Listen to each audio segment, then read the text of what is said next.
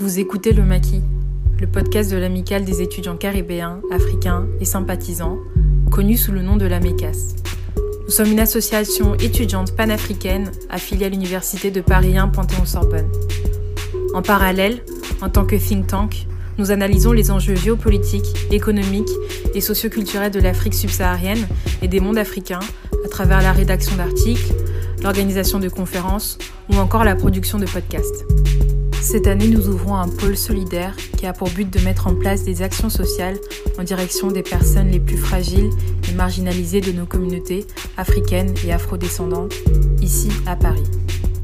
Si vous avez une sensibilité pour le panafricanisme, que vous portez un intérêt pour les questions d'économie, de politique, de sécurité, de genre, de culture, de société en Afrique subsaharienne et dans les mondes afrodescendants, que vous soyez étudiant, étudiante ou jeune professionnel, n'hésitez pas à rejoindre notre équipe. N'hésitez pas à lire nos articles, à regarder nos vidéos, à écouter nos podcasts, à tout simplement suivre notre actualité. Je vous souhaite une très bonne écoute. On va pouvoir, euh, commencer.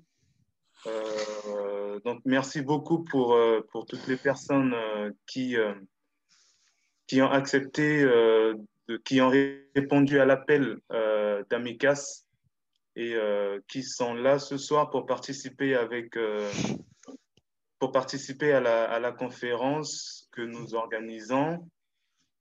ce soir, ça dépend parce que aux États-Unis, par exemple, il est 10 heures du matin et Monsieur Herman interviendra depuis les États-Unis.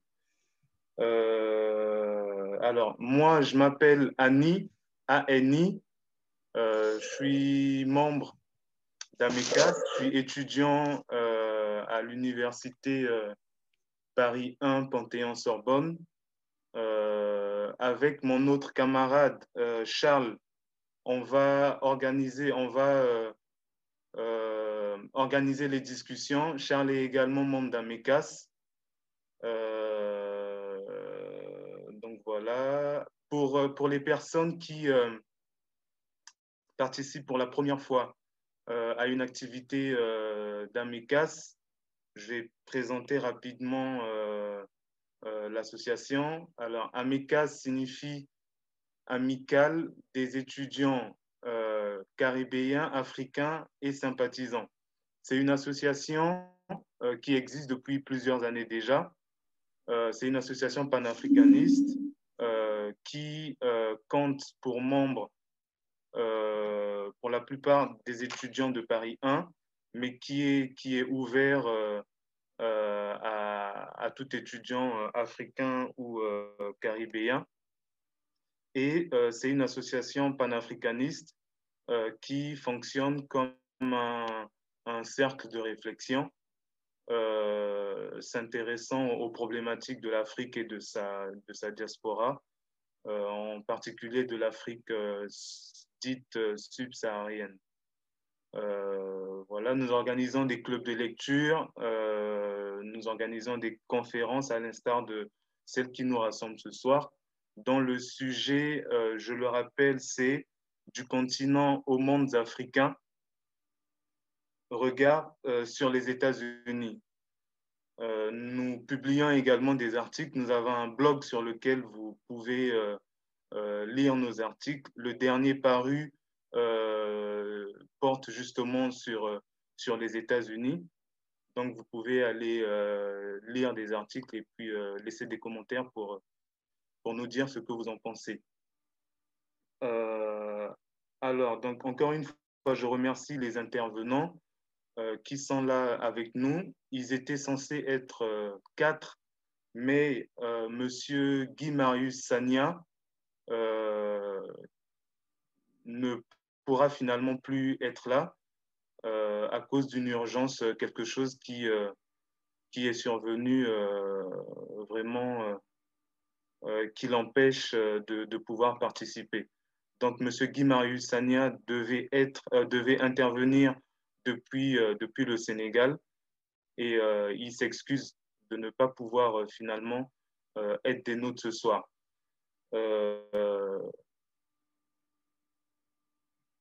mais il y a quand même trois intervenants qui sont avec nous. Monsieur Hamzad Boukari Yabara, qui est historien et militant panafricaniste. Il est secrétaire général de la Ligue panafricaine et euh, auteur notamment de Africa Unite, que, que, nous vous recommandons très vivement et nous sommes heureux qu'il ait accepté de, de, participer à cette conférence.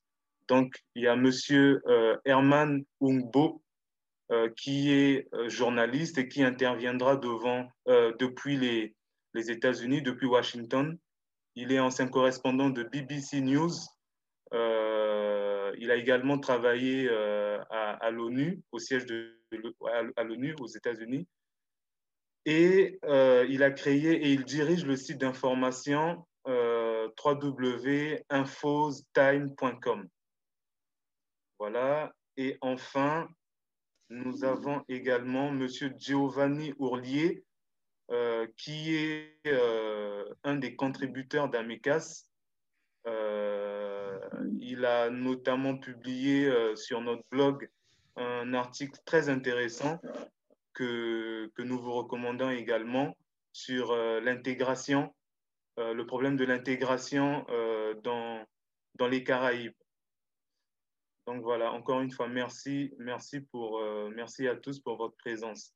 Euh, avant de passer euh, la parole à, à, Charles, rapidement, j'aimerais dire quelque chose, enfin un mot rapide sur le visuel de notre, de notre conférence. Pour ceux qui se sont inscrits, pour ceux qui sont là, ils ont dû voir qu'il il y a le drapeau ivoirien à côté de celui euh, des États-Unis.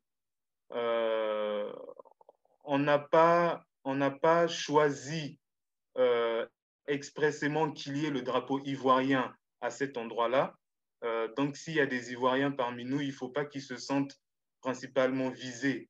On n'est pas là pour parler spécifiquement de la Côte d'Ivoire.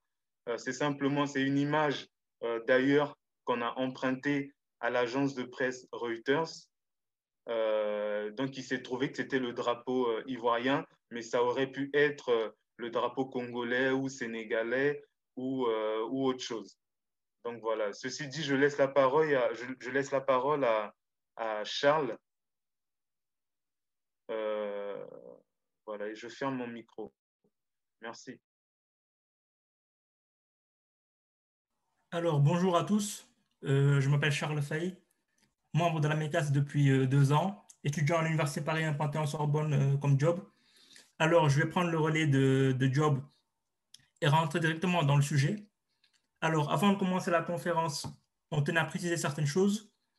Certains pourraient se poser la question pour quelles raisons une association panafricaine telle que la MECAS s'intéresse à la situation politique aux États-Unis?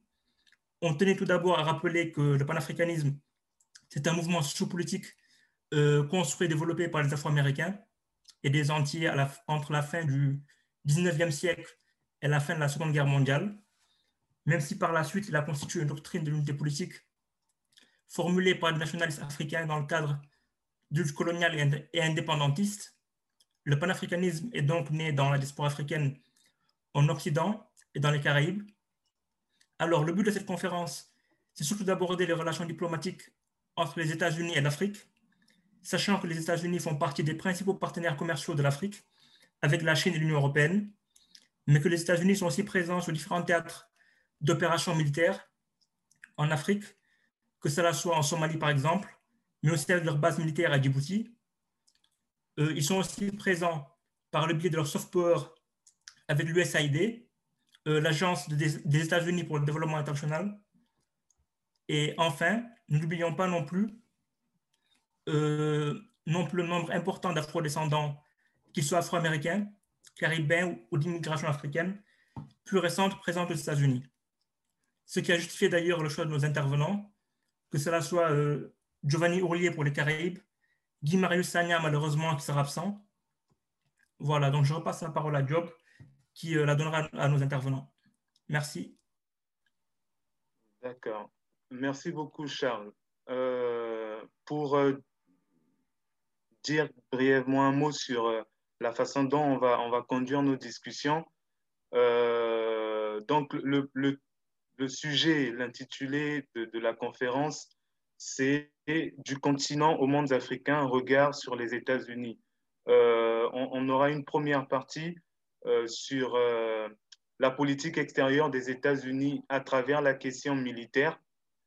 Euh, une deuxième partie sur euh, les relations entre l'Afrique et les États-Unis, euh, parce qu'il il, s'agit principalement de, de, de, de parler des États-Unis, mais au regard de, des relations de l'Afrique avec les États-Unis.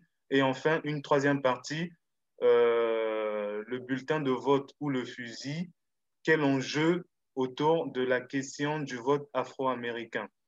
Euh, alors, pour commencer euh, sur, euh, sur le, problème de la politique extérieure des États-Unis à travers la question militaire et la question, la question de la guerre, on, va, on va inviter M. Hamzat Boukari Yabara à, prendre la parole. Euh, pendant, euh, on va dire, 10, 15, maximum 20 minutes. Euh, et ensuite, on, donnera la parole à, à Monsieur Giovanni Ourlier. Monsieur Hamzat, vous avez la parole. Oui, oui, oui, vous m'entendez? On, vous entend très bien. Très bien, merci. Merci, à la MECAS pour l'organisation de cette, de cette conférence, de cette rencontre. Euh, je salue tous les participants euh, qui sont également présents, les camarades également qui vont intervenir, euh, et puis les, personnes également qui se sont inscrites pour échanger un peu autour des, États-Unis, de la politique américaine, des, enfin, de la politique américaine qui quelque part structure aujourd'hui les relations, les relations internationales euh, je pense que c'est important effectivement de, regarder la politique extérieure des États-Unis au regard euh, de la guerre, puisque nous sommes face à un pays euh, qui, depuis plus d'un siècle, a rarement passé, je dirais, une année sans mener de nouvelles guerres à l'extérieur, à l'étranger. Cela participe de la nature de, de cet État euh, qui euh, varie effectivement entre euh, isolationnisme et interventionnisme, et qui même dans ces périodes d'isolationnisme a toujours eu de, l'interventionnisme.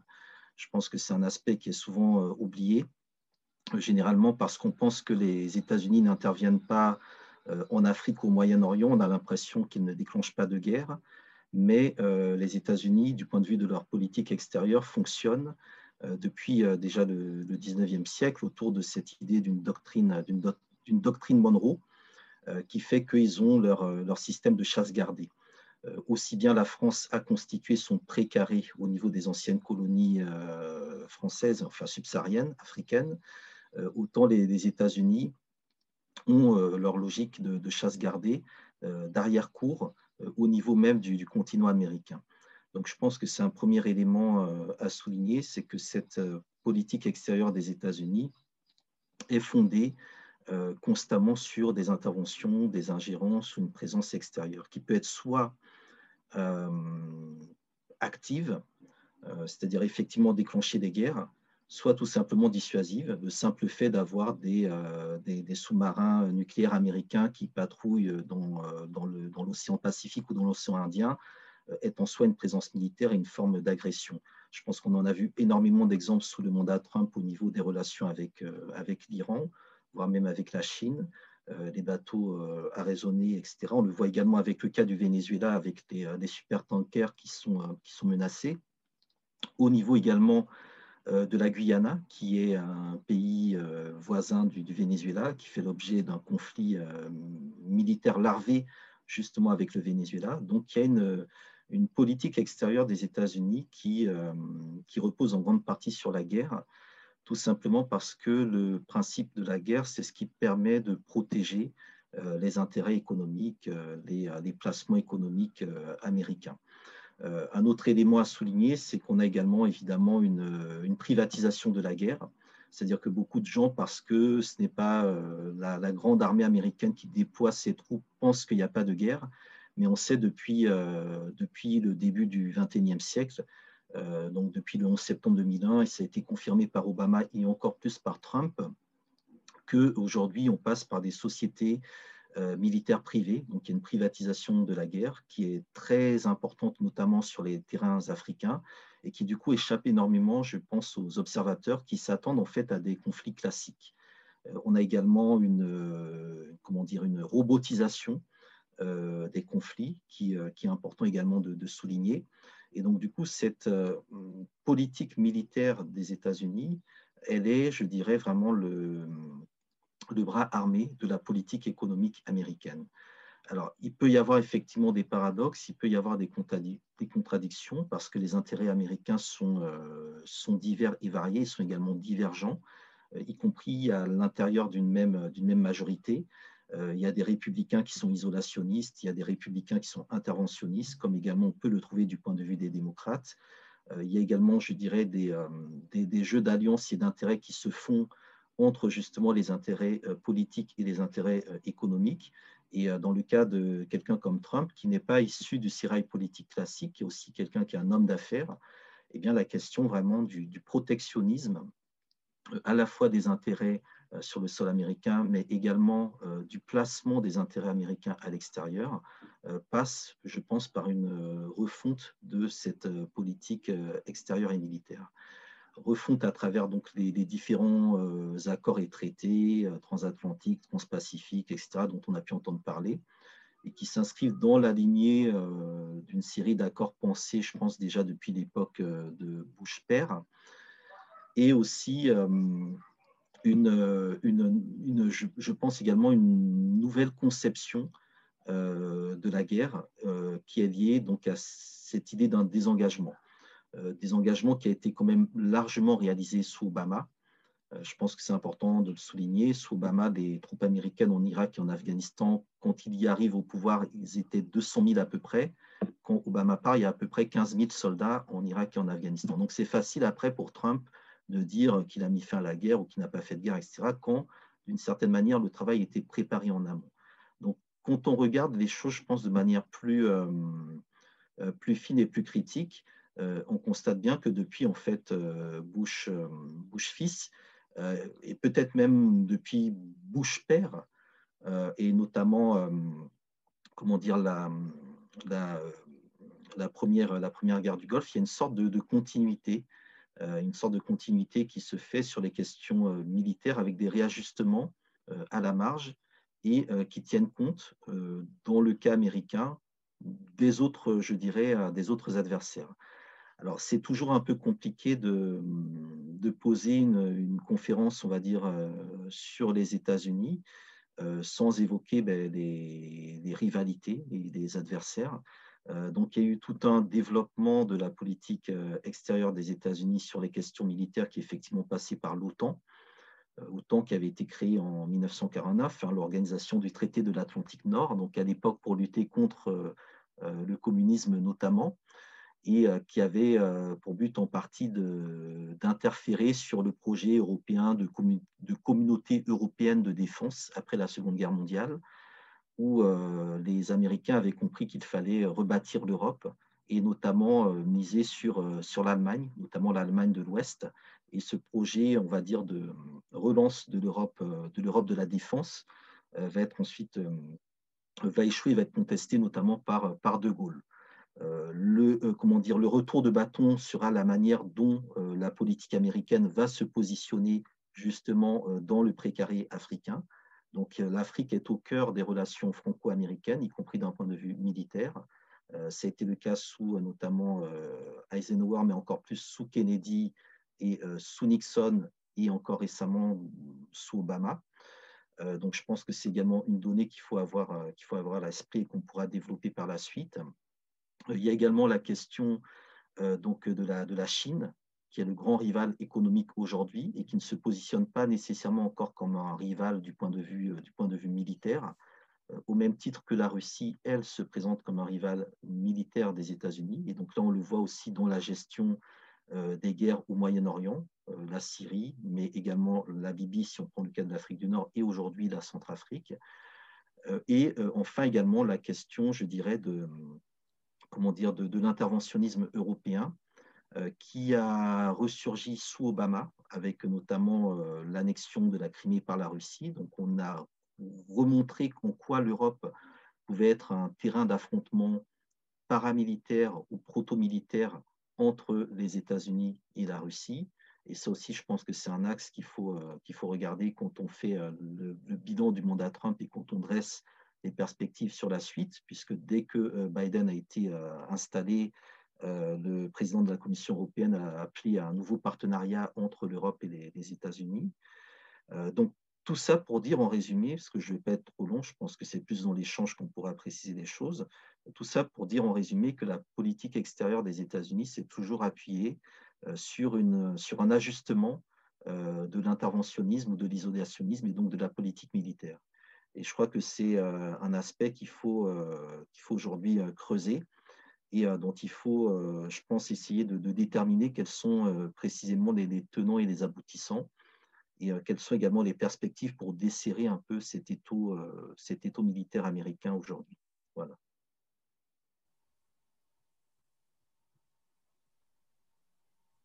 Voilà, donc je vais, je vais m'arrêter là pour le moment, puis je pense qu'on pourra préciser avec les, les, autres intervenants et les questions.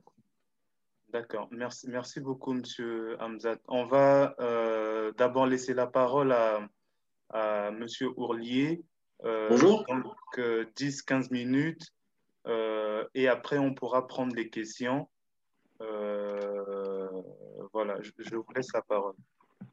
D'accord, merci. Donc, alors, je me présente assez rapidement pour tous ceux qui nous regardent. Donc, je m'appelle Giovanni Orlier. J'étais étudiant jusqu'à pas très longtemps en M2 géopolitique à l'Institut catholique de Paris. Et donc, comme Annie l'a précisé, il m'arrive de temps en temps de contribuer pour la MECAS sur les sujets des Caraïbes. Donc, j'ai écrit un article sur l'intégration communautaire, donc les instances communautaires qui ont pu exister par le passé dans les Caraïbes et qui existent aujourd'hui. Et donc, ce qui est très frappant quand on regarde un peu la manière dont toutes ces organisations sont formées, c'est un peu l'ombre assez écrasante des, euh, États-Unis qui pèse sur le bassin caribéen. Donc, euh, comme M. Boukari l'a dit à très juste titre tout à l'heure, il existe la doctrine Monroe qui a été formée donc, au 19e siècle à partir de 1823 et qui, euh, si on veut la résumer assez simplement, consiste à dire l'Amérique aux Américains. Donc, c'est-à-dire qu'il y a une vraie une volonté d'hégémonie sur tout le continent américain.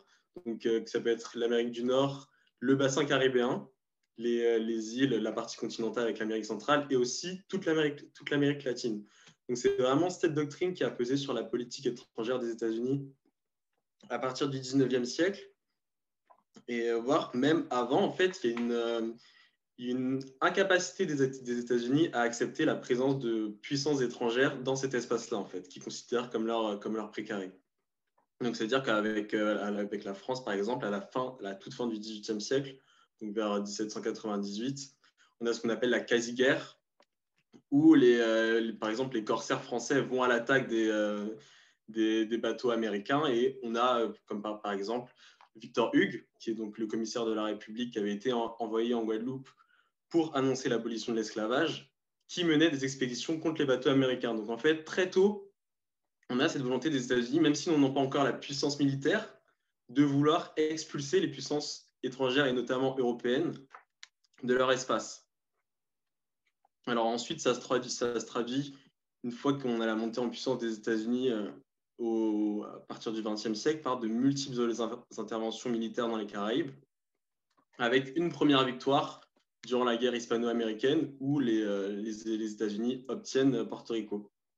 Et ça va continuer durant tout le long du XXe siècle par des interventions militaires. Alors, j'ai un, j'ai une image que je souhaiterais vous montrer, donc je vais partager mon écran, je vais voir si ça fonctionne. Alors, hop.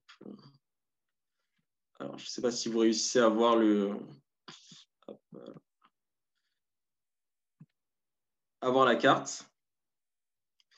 Et donc, euh, ça nous résume un peu toutes les, toutes les interventions que les Américains ont pu mener dans les Caraïbes. Donc, euh, ça commence, comme j'ai dit tout à l'heure, avec la, guerre hispano-américaine. Ensuite, on a de multiples interventions à Cuba pour forcer l'indépendance vis-à-vis de l'Espagne. Ensuite, une intervention en Haïti à partir de 1904, plusieurs interventions en République dominicaine. Et ça continue ainsi avec une des, une des, interventions les plus connues et qui, à mon sens, représente assez bien l'impérialisme américain dans l'espace dans caribe, qui est l'intervention à Grenade en 1983. Donc, c'est une, une situation assez classique de la guerre froide avec un gouvernement grenadien qui est dirigé par euh, M. Maurice Bishop, assez proche des Cubains, qui est arrivé par un coup d'État, donc en renversant son, son, prédécesseur. Donc Maurice Bishop, qui était euh, un tiers-mondiste convaincu, euh, s'est rapproché des Cubains et il a commencé à essayer de sortir son, son pays du sous-développement. Donc on n'est pas non plus dans une démocratie parfaite, hein. il a, ça a été fait de manière assez autoritaire, mais Bishop a conservé la présence du gouverneur qui est censé représenter les, Britanniques sur l'île.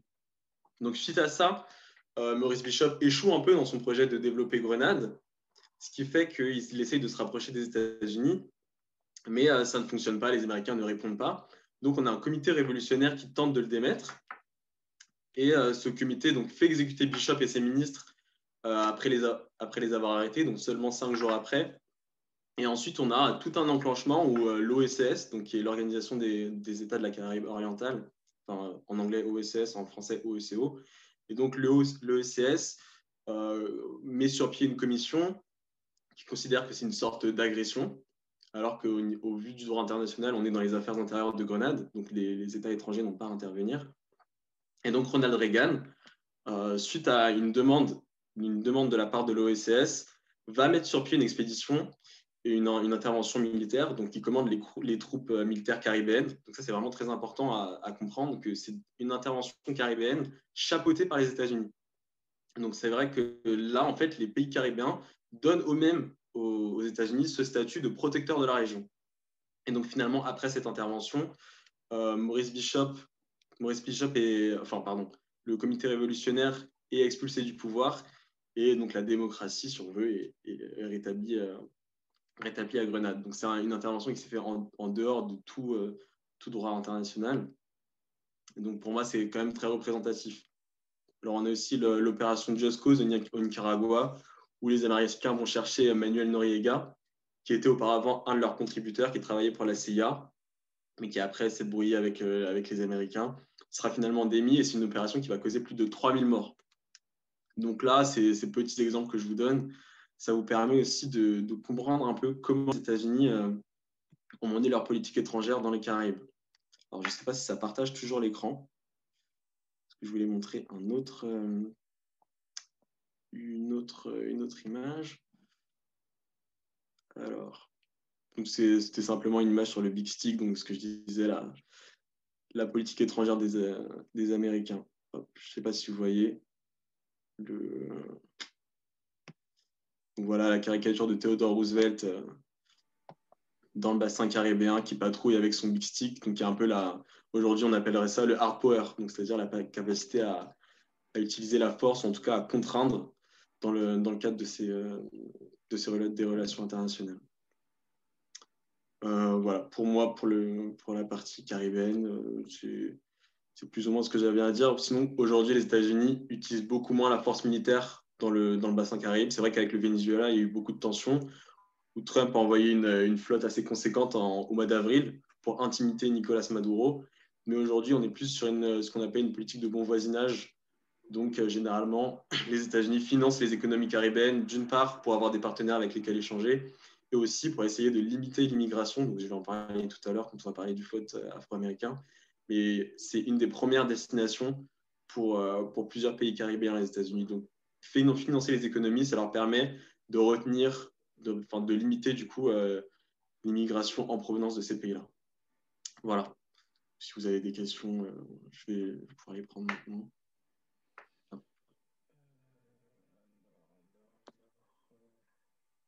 C'est bon? Oui, oui, c'est bon. Merci beaucoup. Merci beaucoup pour, euh, pour tous ces éléments.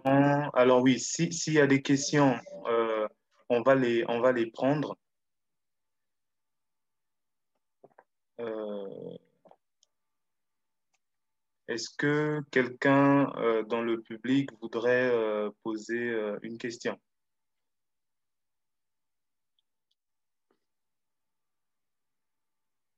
Non?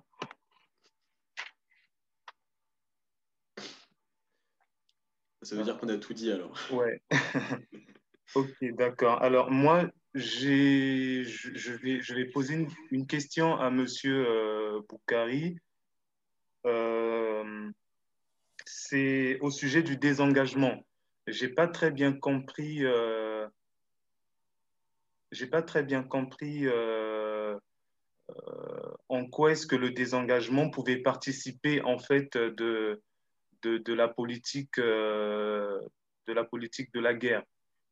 Parce qu'il m'a semblé que c'est ce que vous vouliez dire, je ne sais pas, mais je n'ai pas très bien compris. Si vous pouvez revenir, s'il vous plaît, sur, sur cet aspect-là. En fait, euh, la question du, désengagement, elle est, euh, elle est liée au renouvellement du, leadership, c'est-à-dire qu'on est, les États-Unis ont fait toute, la, toute leur politique au XXe siècle euh, sur des logiques d'avancée et de recul, sur des logiques d'endiguement de, de, et de refoulement. Euh, vis-à-vis du, communisme qui vont être ensuite appliqués à d'autres euh, adversaires et d'autres rivaux. C'est des logiques euh, rollback, containment, etc.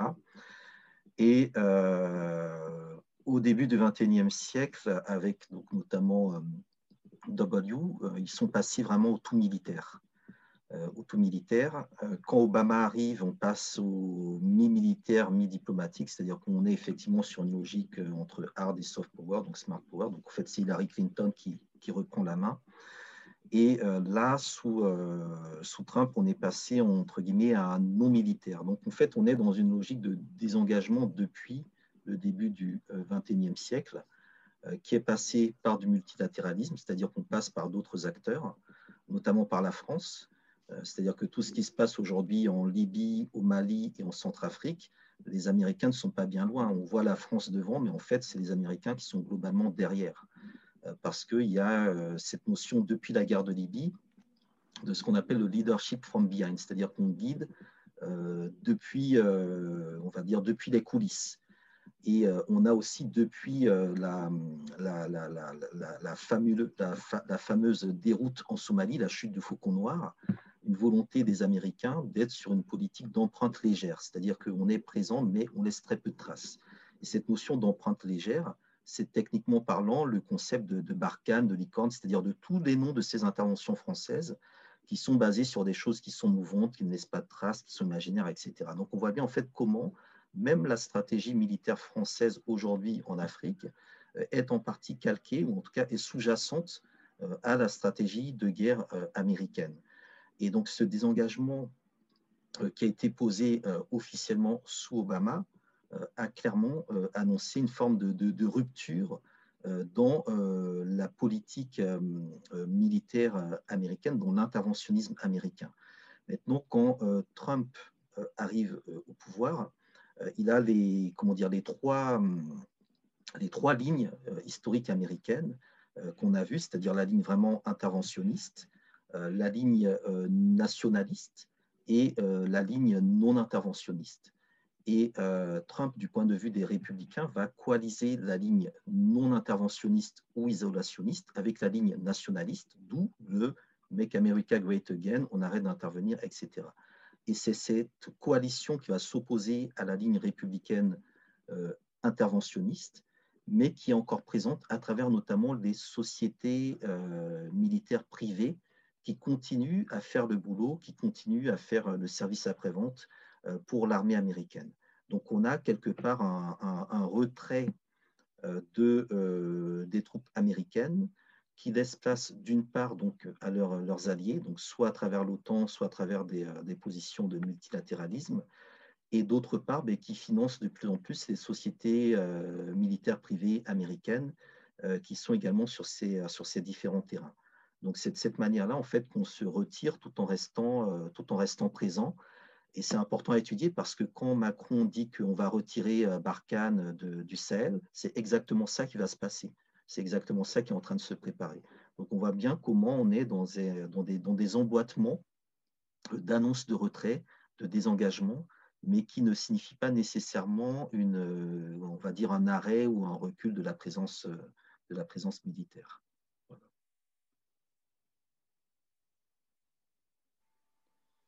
D'accord, merci, merci beaucoup pour, pour l'éclaircissement. Est-ce que est-ce qu'il y, a, est qu'il y a des questions? Non. Non, ok. Charles, pas de questions? Euh, Non, pas de questions pour l'instant. D'accord, d'accord. Alors, euh, je, vais, je vais en poser une autre. On a, on a beaucoup parlé de, enfin, on, est, on a plusieurs fois évoqué le Venezuela. Euh, ma question par rapport à ça, c'est de savoir euh, en quoi est-ce que la confrontation euh, avec le Venezuela, dans une perspective panafricaniste, en quoi est-ce que elle concerne, en quoi est-ce qu'elle concerne l'Afrique? La confrontation des États-Unis avec les le Venezuela. En quoi est-ce que euh, ce conflit-là, euh, le rapport concerne euh, l'Afrique? Si on peut considérer les choses comme ça, qu'est-ce qui le justifie en fait? Qu'est-ce qui le justifierait? Moi, j'ai peut-être un, début de réponse, mais dans le cas du Venezuela, on a un président élu démocratiquement, donc Nicolas Maduro, avec lequel on peut avoir des désaccords sur la politique. Et ensuite, on a une personne, donc Juan Guaido, qui s'est présenté comme le président élu, qui a été soutenu par des puissances occidentales et qui a reçu en fait un soutien extérieur. Donc là, dans ce cas, je pense qu'on a quand même une présentation de ce qu'on certaines personnes vont appeler ça un coup d'État, un coup d'État soft, mais comme quoi des puissances étrangères peuvent soutenir euh, un candidat qui se dit élu, qui n'a constitutionnellement pas encore la fonction de président élu, et euh, qui, qui, du coup vient pour qu'on le, puisse démettre un, président qui ne va pas dans la direction des intérêts occidentaux. Donc moi, je pense que ça peut être, ça peut être euh, un premier parallèle avec ce qui pourrait se passer en Afrique, c'est-à-dire qu'une fois que le, le, chef d'État ne convient pas aux, puissances étrangères, qu'on puisse soutenir un candidat, en tout cas une, un parti, un groupe rebelle, peu importe la manière dans laquelle ça se présente, ça peut être divers et varié, mais qui du coup se présente comme une alternative, sans qu'on ait forcément de garantie sur ce qui va se passer sur la suite. Donc euh, moi, je pense que ce sera le parallèle qui pourrait se faire avec, la, avec le Venezuela. Et aussi, enfin, dans une, dans une autre mesure, par exemple, si, euh, si Nicolas Maduro est resté au pouvoir, c'est en partie parce qu'il recevait de l'or de la Turquie.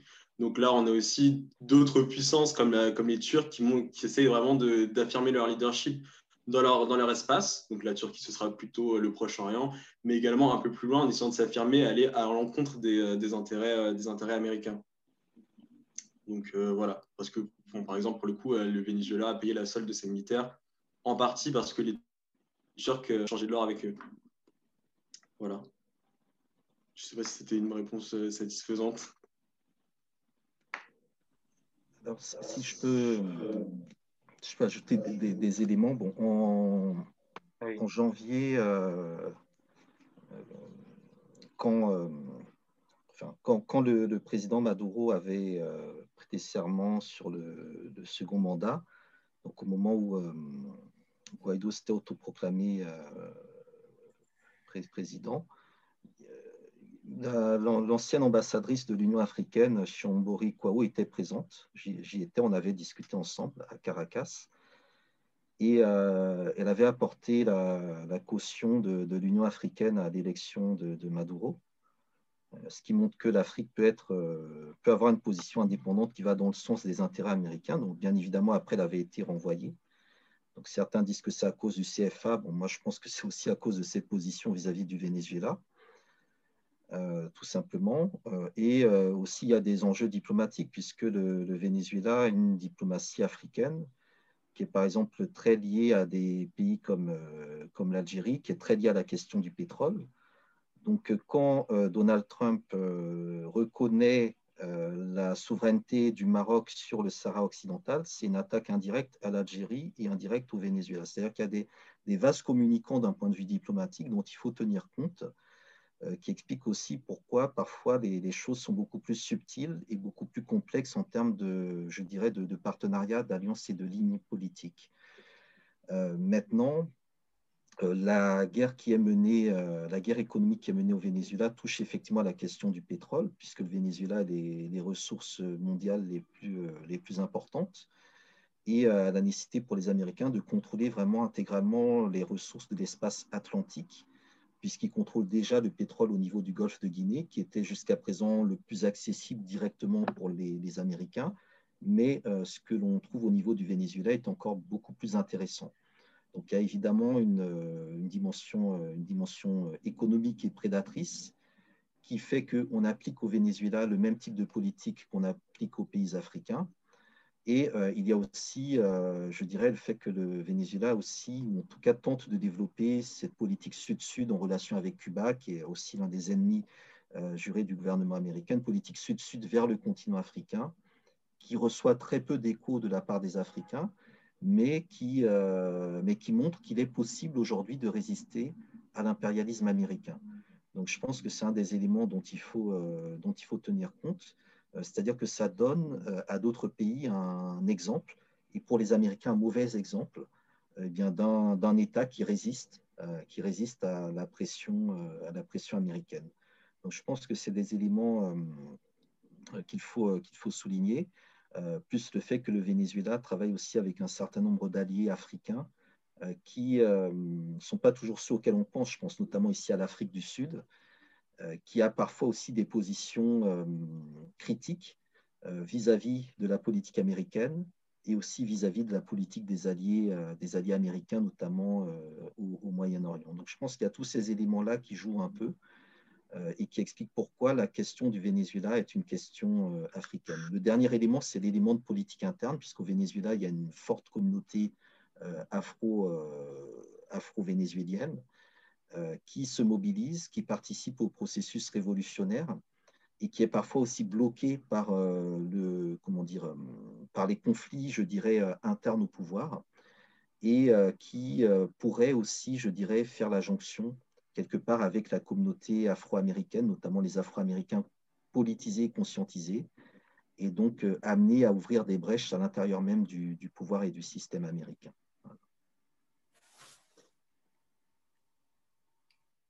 Merci beaucoup pour, euh, pour, pour, toutes ces réponses. Euh, alors, il, il y a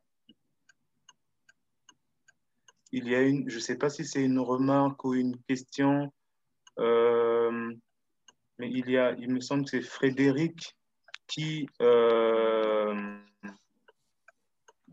qui applique en fait le. On est parti depuis 200 ans. Allô ah, il, il, faudrait euh, mettre le micro en mute, s'il vous plaît, fermer le.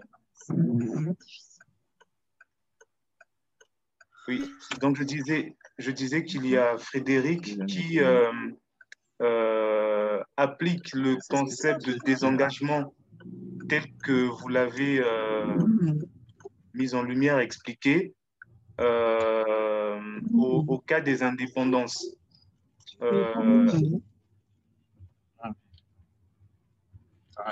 non, non, non, non, non,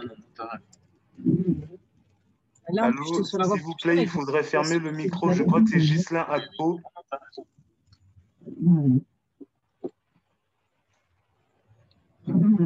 Monsieur Ghislain, fermez votre micro, s'il vous plaît. Euh, il n'entend pas. OK.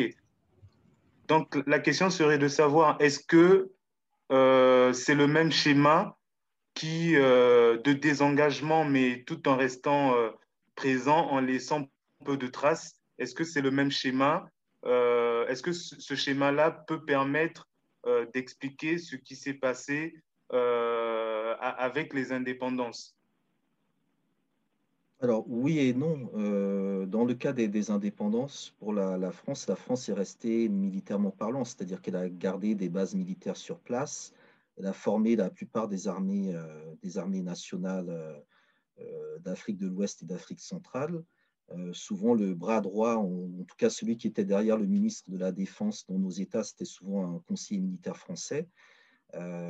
Voilà, maintenant, ce qu'il faut bien comprendre, c'est que quand on parle de, tous ces éléments, des engagements, indépendance, etc., pour être vraiment dans l'esprit de la chose, il faut comprendre qu'on est dans des opérations de communication. voilà, c'est pas, il s'agit de communiquer vis-à-vis de l'opinion, vis-à-vis des médias, vis-à-vis de la presse, mais dans les faits, il n'y a pas grand-chose qui, qui, qui, change. Dans le cas des Américains, c'est parce qu'il y a une, une, pression qui est mise en avant sur le nombre de morts, sur les, soldats qui meurent, etc. Tout ça, et donc il y a une demande de la part de la population américaine qui veut que les gars reviennent au pays parce que dans le cas des, États-Unis, euh, il y a encore la proximité euh, du, euh, du, entre guillemets, traumatisme bon, de ce qu'on appelle d'un point de vue colonialiste la guerre du Vietnam, mais de ce qui est en réalité la guerre américaine au Vietnam. Et donc, il y a ces éléments-là qui sont encore présents dans la culture politique américaine, dans la tradition politique américaine. La différence au niveau de la France, c'est qu'on n'arrive pas suffisamment justement à faire revenir dans la mémoire contemporaine et la guerre d'Algérie et la guerre du Cameroun, parce que si euh, la guerre d'Algérie et la guerre du Cameroun avaient le même statut dans l'histoire de France que la guerre du Vietnam, je pense que la question, je dirais, du retrait des troupes françaises au Sahel ou ailleurs se poserait différemment. Euh, donc, dans le cas américain, je dirais qu'il y a vraiment euh, ces, éléments-là qui font que l'Amérique, dite invincible, sait qu'elle a perdu des guerres. Et ça aussi, c'est quelque chose qui est très important. Il n'est pas n'importe où la, guerre du Vietnam.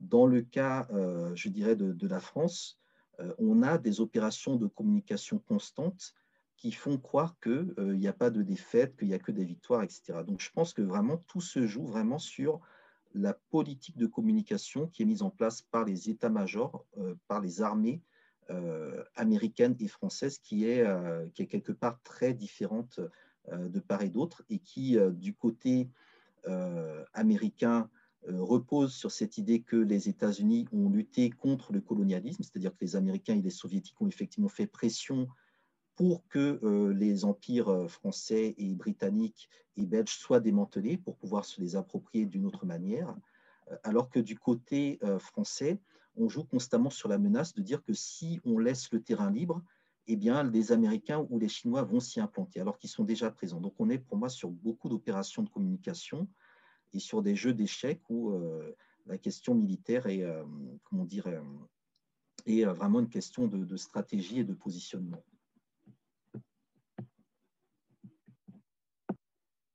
Oui, merci beaucoup. Effectivement, il, se trouve que au journal de, de TV5, TV5 Afrique, il y a deux ou trois jours, on a annoncé le, retrait des troupes américaines de, Somalie. Et, euh, mais la journaliste euh, expliquait qu'il ne s'agissait que à ce retrait-là, euh, en, même temps qu'en retirer les troupes, près de 700 en Somalie, on, faisait, on, les redéployait sur d'autres sites sans que, sans que le gouvernement américain n'ait publiquement euh, dit euh, quel site il s'agissait. Mais euh, la, journaliste suggérait notamment le Kenya et puis Djibouti. Le Kenya, Djibouti et, et, l'Éthiopie, en fait, qui font le, le boulot en sous-main pour, pour les Américains en Somalie. D'accord. D'accord, merci beaucoup. D'ailleurs, j'avais une question par rapport à ça. Oui. c'est pour savoir quel rôle en fait les États-Unis jouent dans la Corne de l'Afrique, c'est-à-dire en Somalie, en Éthiopie, en Érythrée on, sait qu'il y a leur, euh, base militaire en, à Djibouti. Quelle est la raison de la présence américaine dans ces, dans ces zones-là, en fait? La, présence américaine en camp de l'Afrique, elle est euh, stratégiquement pour encercler le, Soudan, qui était un peu l'ennemi juré euh, des Américains, en termes de, on va dire, de, construction d'un anti-américanisme. Tout part en partie du Soudan. Euh, adversaire d'Israël, de, l'Arabie saoudite, etc. Euh, donc il y avait ce premier élément-là. Ensuite, sécuriser euh, tout ce qui relève du, passage autour du canal de Suez, du détroit de Bab el-Mandeb, de toute cette partie-là qui est empruntée notamment par les, les super-tankers et les, pétroliers qui, qui, font comment dire, survivre l'économie américaine. deuxièmement, et euh, troisièmement, on est dans, dans, une région où toutes les grandes puissances sont présentes et donc il faut y être. Et donc, pour les Américains, il y a une nécessité d'être présent au niveau de, la Corne de l'Afrique, qui est, je dirais, une pointe avancée sur l'océan Indien, qui est vraiment l'océan où beaucoup de choses vont se jouer au XXIe siècle. voilà. Mais après, sur les origines de cette présence au niveau de la Corne de l'Afrique, bon, ça remonte à la période de la, guerre froide. Hein, où les Américains soutenaient notamment euh, l'Éthiopie d'Ali Sélassié contre la, Somalie, qui à l'époque était, euh, était pro-communiste. Et quand euh, Sélassié est renversé, les Soviétiques vont soutenir l'Éthiopie et les Américains vont soutenir de leur autre côté la Somalie, et ainsi de suite. Donc on est dans des, dans des renversements, des jeux d'alliance, en sachant que et l'Éthiopie et la Somalie étaient également liés d'un côté, pour ceux qui étaient communistes, à la Libye de Kadhafi, et pour ceux qui étaient euh, du bloc euh, capitaliste à l'Égypte, qui est en fait une colonie, une colonie américaine du fait des relations entre l'Égypte et, et, la nécessité de protéger Israël pour les Américains. Donc il y a tout un jeu diplomatique et géopolitique autour de la Corne de l'Afrique qui, qui, explique la présence militaire américaine aujourd'hui.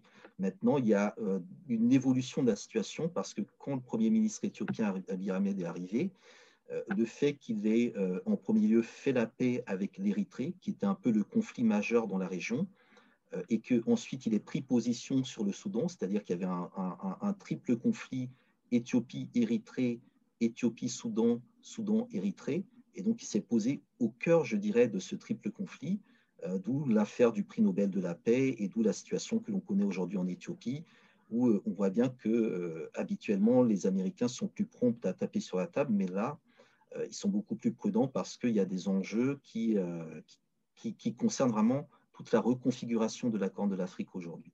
Et c'est ça qui est extrêmement intéressant. Euh, sur le cas, de la, le cas plus précis de la Somalie, on est sur une colonie, une ancienne colonie fragile. c'est la réunification de la Somalie italienne et, britannique qui est, je dirais, confrontée aussi à toute une logique de toute une économie de prédation et de piraterie euh, qui permet d'une certaine manière aussi aux Américains de travailler des, modèles et, les laboratoires euh, de ce qu'on appelle l'État failli. Donc il y a aussi, je dirais, une forme de, comment dire, de, mise en laboratoire de cette région euh, pour les Américains qui leur permet ensuite de voir mais, comment l'appliquer, notamment un peu plus en haut, au niveau donc, du Moyen-Orient et de la destruction, de la tentative de destruction de, de tous ces pays, donc la Libye, la Syrie, l'Iran, l'Irak, l'Afghanistan, la Somalie et le Yémen. Euh, si je peux rajouter, compléter un peu, il y a aussi euh, l'aspect des flux pétroliers pour la position américaine à Djibouti, étant donné que la plupart des supertankers passent par le canal de Suez et ensuite dans, la Corne de l'Afrique et ensuite vers l'océan Indien et notamment la Chine. Donc c'est vrai que la position américaine à Djibouti, ça permet aux Américains de limiter un peu l'influence chinoise en, gardant une base sur la route de ces supertankers c'est vraiment un, intérêt stratégique vraiment très important. Auparavant, c'était la France qui était basée à Djibouti. Les Djiboutiens jouent un peu de cela en, vendant un peu cette position à droite à gauche, là maintenant, notamment aux Américains. Et c'est une, de leurs raisons, une des raisons pour lesquelles ils sont implantés dans la carte de l'Afrique et à Djibouti euh, spécialement. Voilà, simplement un petit ajout. Oui, euh, merci beaucoup euh, encore une fois pour, pour tous ces éléments. Euh, je, suggère qu'on passe euh, euh, à la deuxième partie de, nos discussions, donc qui porte on va recentrer un peu les choses sur les, on a déjà dit on en a déjà dit hein, on a déjà dit certaines choses mais on va davantage recentrer parce que c'est vrai on, a parlé des Caraïbes etc euh, donc, la deuxième, dans la deuxième partie, on va essayer de recentrer davantage sur les relations entre euh, l'Afrique et les États-Unis et euh, pour inviter notamment M. Herman Ungbo à, prendre la parole et, et à, nous, à nous dire son point de vue de journaliste par rapport à cette question et aussi à, nous entretenir là-dessus du point de vue de son expérience euh, à, l'ONU, euh, qui, euh, qui est un, lieu, un espace de confrontation d'intérêts divers. Donc, Monsieur Herman, qu'est-ce qui détermine pour vous les relations entre l'Afrique et les États-Unis? Merci. Merci Annie et merci à tous mes prédécesseurs. Je suis très heureux de parler avec tout le monde ici, notamment, je ne sais pas si je dois dire camarade ou monsieur Boukari, puisque j'ai lu votre bouquin et j'ai, enfin, pour lequel je porte un intérêt particulier. Les, les relations avec euh, l'Afrique et les États-Unis euh, peuvent se présenter tout simplement comme euh, le dominant face au dominé. Tout simplement. Et les États-Unis, et Giovanni parlait tantôt d'une hégémonie américaine dans la zone euh, des, Caraïbes. Moi, je dirais tout simplement d'une hégémonie des États-Unis dans le monde entier. Et pour donner un peu, euh, pour renchérir un peu ce que disait M. Boukari également, partout où il y, a a un intérêt stratégique, que les États-Unis aient été colonisateurs ou pas, ils se positionnent, quel que soit le pays, la nation ou cette région qui était là avant. Et cela se manifeste par différentes manières à, travers l'USAID. Parlons justement des journalistes, plus précisément des journalistes. Il y a plusieurs programmes américains à l'endroit des journalistes africains. Et ils viennent ici euh, ils font leur expérience dans des médias étrangers, ils viennent également aux Nations Unies, ils font leurs expériences sur place, mais attendez, ce n'est pas pour amener des journalistes africains et leur apprendre la politique africaine. C'est pour leur donner le temps de comment ça fonctionne ici et comment ça doit fonctionner dans le monde. Donc, euh, les relations entre les États-Unis et l'Afrique, c'est que ce sont les États-Unis donnent aux Africains, à la fois à la société civile, aux politiques africains, aux journalistes, à toutes les couches du fonctionnement euh, euh, du, du, continent, les rudiments qu'il faut pour fonctionner de la façon dont ils veulent que le monde fonctionne. Je n'ai pas envie de parler du nouvel ordre mondial, ça c'est un autre contexte, mais ils donnent au, continent, aux dirigeants, à la société civile, aux journalistes, ce qu'il faut, les outils qu'il faut pour fonctionner de la façon dont ils veulent. Ce qui fait que euh, ça a toujours fonctionné comme ça. C'est vrai, avec Obama, le temps a été moins délétère parce que les Africains, euh, enfin, dans l'euphorie, ont pensé que par un coup euh, de bâton magique, Obama allait changer cette politique euh, euh, des États-Unis face au continent, mais ils se sont euh, très, ils se sont très tôt ravisés parce que c'est, il était avant tout le président des États-Unis, mais et aussi la politique étrangère des États-Unis en dehors de, de, de celle mise en œuvre par le département d'État mais toujours à partir du département, il y a l'USAID qui sont dans les villages, dans les amont du continent et dans différentes politiques, dans l'agriculture, dans euh, euh, l'enseignement, euh, la, formation. Donc, il y a eu une sorte d'agression, hein, une forme d'agression dans tous les domaines, dans tous les sens des États-Unis, notamment sur le continent. Et on n'a pas grand-chose à, y apporter en termes de changement aujourd'hui. On ne fait que subir. Mais à quand la fin? Bon, ça, c'est la question que je crois jeter pour tout le monde. Je crois que je vais m'en arrêter là. Je serai beaucoup plus euh, euh, euh, confortable dans les questions s'il y en a. Sinon, ce que je pourrais rajouter, de par mon expérience de journaliste, oui, je le disais tantôt, en fait, les Africains aujourd'hui sur le continent se nourrissent beaucoup plus de l'information américaine venant de l'Europe. Et l'Europe, quand je prends l'Afrique francophone par exemple, les Africains, je ne pense pas, dans la zone subsaharienne, euh, je ne pense pas que les Africains se nourrissent des informations de CNN directement. Non. Déjà, à cause de la barrière linguistique. Donc, c'est ce que peut-être France 24, TV5 et tous les autres couvre ici concert au continent. Donc, il y a cette position européenne qui est servie sur le continent. Donc, vous voyez, il y a une dégradation de génération de l'information. Ça part d'abord en Europe, en, fonction de la position de la France, euh, enfin de, l'Élysée et de la Maison-Blanche, en fonction de la position de, de, Bruxelles et de la Maison-Blanche. Donc, on dilue tout ça avant de le déverser sur le continent. Et tout ça en fonction des intérêts, des, intérêts bilatéraux. Du coup, l'Africain ne porte pas un jugement réel sur ce qui se passait. Je me rappelle à l'époque, euh, euh, j'ai fait un papier, par exemple, sur la résolution adoptée par les Nations Unies sur la Libye pour l'intervention de l'OTAN, j'ai dit que non, l'Afrique est D'ailleurs, à l'époque, je n'avais même pas pu avoir un seul ambassadeur africain qui allait m'accorder une interview parce que non, il ne fallait pas parler. Ils étaient rentrés dans la salle avec une position unique africaine, s'opposer, mais ils sont sortis sans aucune position africaine. Voyez-vous? Donc, il n'y avait pas de quoi justifier. Mon rédacteur en chef à l'époque à Londres m'appelle, mais attends, aucun chef d'État, aucun ambassadeur quand même pour justifier ce qui s'est passé. J'ai dit, aucun.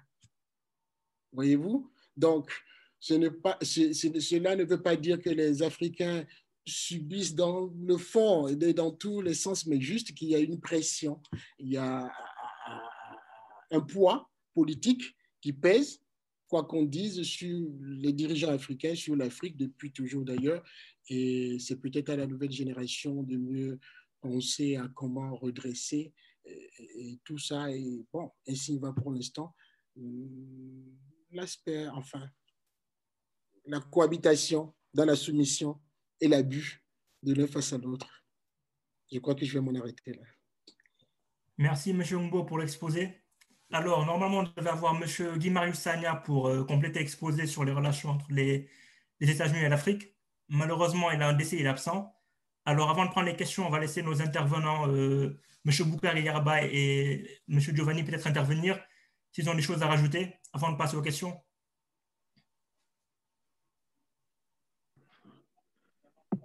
Euh, moi, je n'ai pas particulièrement de choses à ajouter. C'était très exhaustif. Mais après, je pense que sur ce que monsieur, euh, Irénée disait tout à l'heure, par exemple, la, peur des, dirigeants politiques africains à s'exprimer, c'est que souvent en coulisses, en coulisses, il y a des pressions qui sont exercées, par exemple, sur l'aide au développement. En fait, tous ces instruments-là, qui servent, donc qui sont présentés comme des instruments qui servent à développer des, pays qui en ont besoin, servent aussi de moyens de pression derrière. Donc, c'est-à-dire qu'un dirigeant politique qui tiendrait une position publique dans laquelle il soutient la Libye, euh, derrière, il se peut qu'on lui, menace de retirer euh, telle aide publique pour le développement, tel projet d'infrastructure qui qui avait, été prévu. Donc, c'est une des raisons pour lesquelles les positions publiques sont, sont différentes de, de, celles que l'on peut adopter euh, en, en coulisses. Voilà. Merci. Donc, c'est pas forcément, c'est juste pour préciser que c'est pas forcément de la lâcheté, mais que derrière, les États-Unis aussi, en finançant, donc en finançant des projets à travers leur soft power, ont les moyens aussi de ramener certains pays dans, la, dans le, le champ de leur politique étrangère. C'est justement pour parler du dominé face au dominant. Exactement. Euh, oui, bah, sur le, les, relations États-Unis-Afrique, c'est des relations qui sont effectivement asymétriques, de, dominé à dominant. Je pense qu'il n'y a, pas, de doute là-dessus. Euh, la particularité, c'est que ce pas des relations de, de, colonisé à, à colon. Euh, c'est un peu différent effectivement des relations entre les pays européens et les pays africains. C'est pour ça que l'Europe se méfie énormément des, États-Unis en Afrique, notamment les, enfin, les, grands dirigeants français, là, les gaullistes, notamment De Gaulle, qui se méfie énormément de, l'ingérence américaine en Afrique qui a commencé très tôt et qui a ciblé des, gros morceaux. Par exemple, le fait que vous mettiez le drapeau de la Côte d'Ivoire et des États-Unis, c'est tout à fait euh, important de souligner qu'il y a eu une drague très forte de l'administration américaine sur Houphouët-Boigny. Euh, D'ailleurs, Henri Conan Bédier a été en poste euh, à Washington. Hein, C'était son premier poste d'ambassadeur, ambassadeur de la Côte d'Ivoire à l'indépendance aux États-Unis. Donc, Henri Conan Bédier, c'est un produit américain, par exemple. On ne le dit pas souvent, mais euh, c'est aux États-Unis qu'il a vraiment lancé, commencé sa carrière. Euh, on sait que les États-Unis ont également euh, financé, voulu financer, voulu prendre des parts de marché dans l'économie ivoirienne, ce qui a beaucoup, beaucoup dérangé, dérangé Paris, et notamment le, ministre ivoirien de l'économie qui n'était pas ivoirien, Raphaël Salaire, qui était un peu le responsable du fameux miracle ivoirien, puisque du jour au lendemain, on a vu les Américains annoncé qu'il préférait le, café ivoirien au café colombien. Donc tout de suite, il y a une lumière rouge qui s'est allumée à l'Élysée. Ils se sont dit, mais qu'est-ce qui se passe? Focard est entré en jeu. Ils ont bien compris qu'il fallait vraiment verrouiller la Côte d'Ivoire pour éviter que les Américains ne, la prennent. Il y avait sans doute un projet américain de prise de la Côte d'Ivoire, puisque dans la foulée, les Américains vont renverser Kwame Nkrumah au niveau du Ghana. Donc on voit bien comment les Américains ont toujours voulu doubler euh, et les Français et les panafricanistes. Ils ont fait pareil au niveau du Congo, quand la France et la Belgique sont plutôt du côté de Tchombe, alors qu'il fallait miser pour les impérialistes sur Mobutu. Donc on voit bien que cette présence américaine, cette stratégie américaine, elle est toujours réelle, elle est toujours sous-jacente et euh, elle, euh, elle, bénéficie alors, de la naïveté des Européens qui pensent que l'Afrique leur est acquise euh, et elle bénéficie aussi, je dirais, du, complexe euh, du racisme, du racisme européen, du complexe de supériorité des Européens euh, qui n'ont pas compris que les Américains, les États-Unis ont comme avantage sur la France de pouvoir s'appuyer sur une élite noire euh, beaucoup plus, je dirais, euh, connecté, beaucoup plus stratégique sur les questions africaines que ne l'est l'élite noire française sur ces questions-là. Donc ça, c'est vraiment un élément, je pense, important à souligner, c'est-à-dire que l'existence d'un lien, euh, on va dire, historique, culturel, d'un contre-panafricanisme aux États-Unis, d'un nationalisme noir aux États-Unis, d'une politique de bourse qui est beaucoup plus importante pour les Africains qui vont se former aux États-Unis qu'en France, notamment à partir des années de l'indépendance, est à souligner. Je prends un autre parallèle. Quand euh, Oufouette-Boigny devient député de la Côte d'Ivoire en 1946, il veut envoyer des étudiants ivoiriens se former à Paris. Mais euh, les colons ivoiriens refusent qu'on envoie des jeunes Ivoiriens se former parce que plus les Ivoiriens sont formés, plus ils vont contester le système colonial. Et donc, l'administration à Paris dit c'est hors de question, la Côte d'Ivoire n'a pas les moyens de financer des bourses pour des étudiants. Et donc, c'est euh, Oufouette lui-même qui va prendre son argent personnel et les financer. Mais quand la Côte d'Ivoire devient indépendante, ce sont les Américains, le département d'État lui-même, qui envoie en Côte d'Ivoire, en Tunisie et au Kenya des euh, agents recruter des étudiants kenyans, ivoiriens et, euh, et tunisiens pour les emmener aux États-Unis pour qu'ils se forment dans ce cadre-là. Hein, donc les Alassane Ouattara, tous ces gens-là qui sont passés par les États-Unis, ça fait partie de ce canal-là. Et donc je pense que c'est important vraiment de le mettre en avant euh, et vraiment de, bien comprendre que, euh, que la bataille qui est menée notamment contre la France-Afrique, une partie de la structure de cette France-Afrique est produite très clairement par les Américains.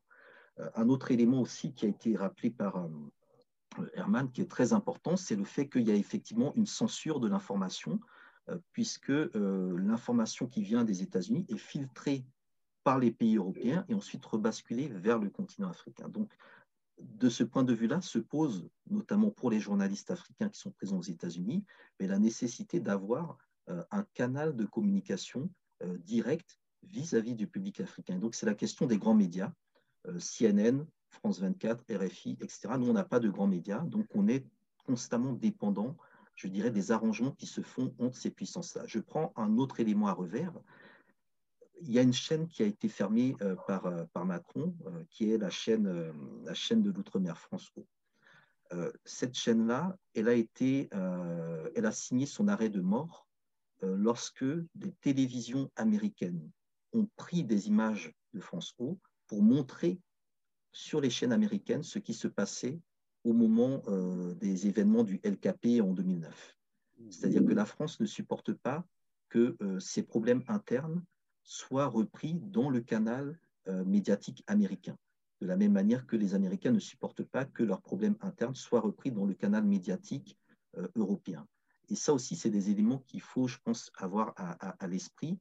Beaucoup de choses sont liées aux questions de communication, et malheureusement, nous, en tant qu'Africains, sur ces questions de communication, on ne comprend absolument rien à ce qui se passe.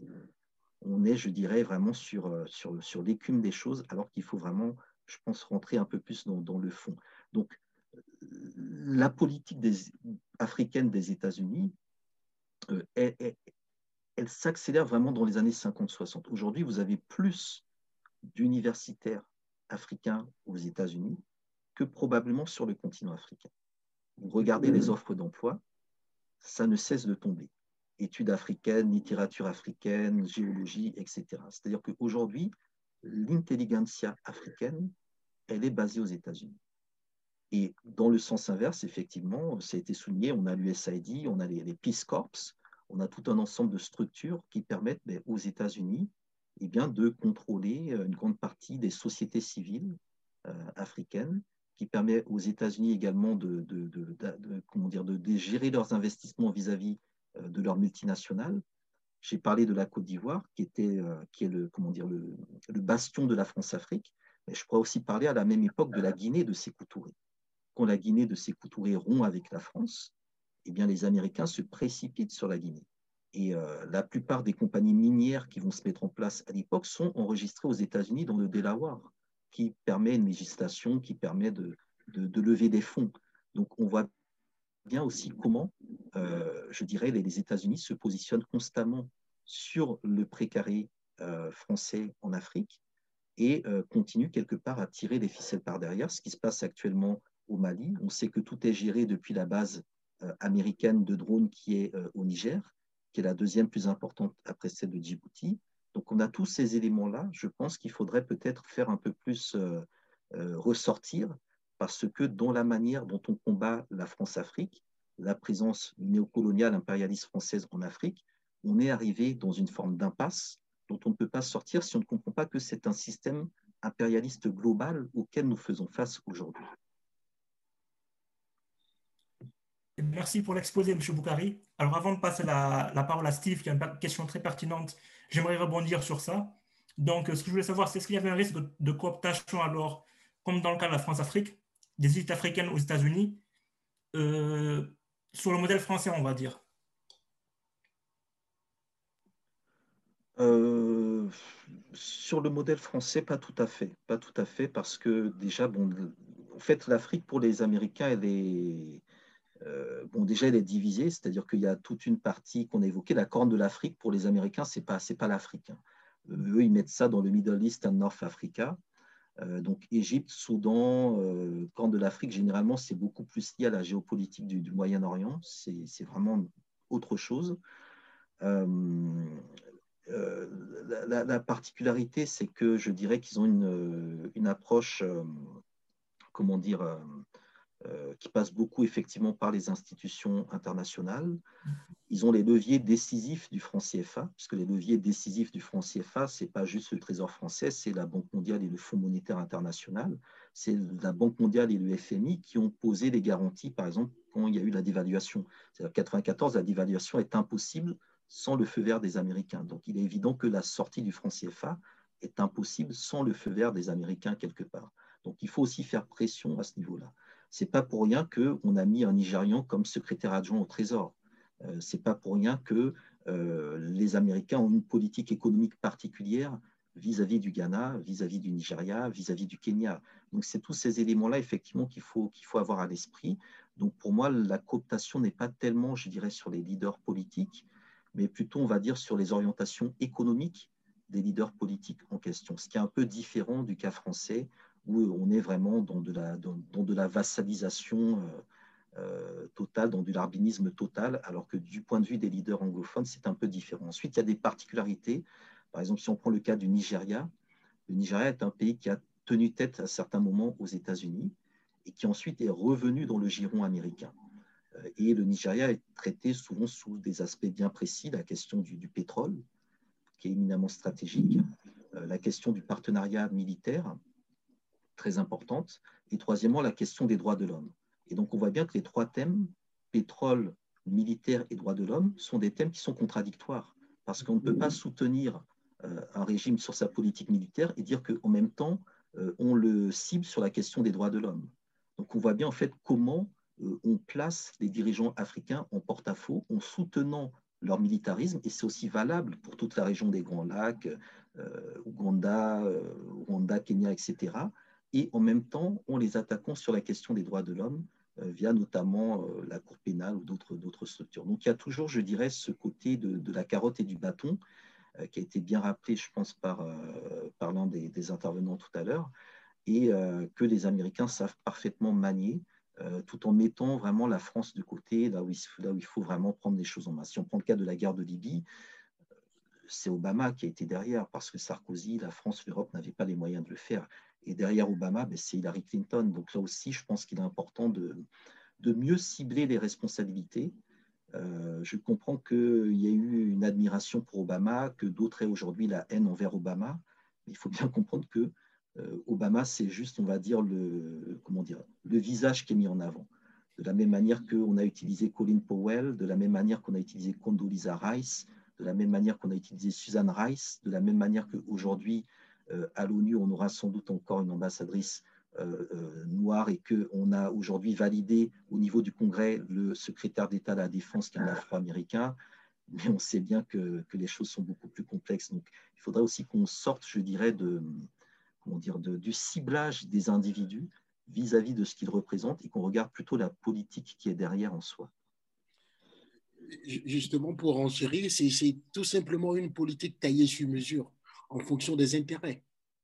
Et cela, cela se définit justement par la composition démographique d'abord et par les intérêts économiques. Par exemple, euh, permettre à la France euh, d'agir pleinement au Mali, non, comme vous venez de le dire si bien, ce n'est pas la France qui agit au Mali. La, la France est euh, forefront, au devant de la scène, justement, suit sur la base de l'autorisation américaine. Dès que les Américains vont... Et les Américains n'ont pas quitté, ils sont toujours là. Vous l'aviez dit également. Donc, c'est une forme de déguisement de cet interventionnisme américain face au, ras-de-bol que crie notamment la population américaine. Nous voulons nos enfants euh, euh, à la maison, non pas sur des, champs de bataille et tout le reste.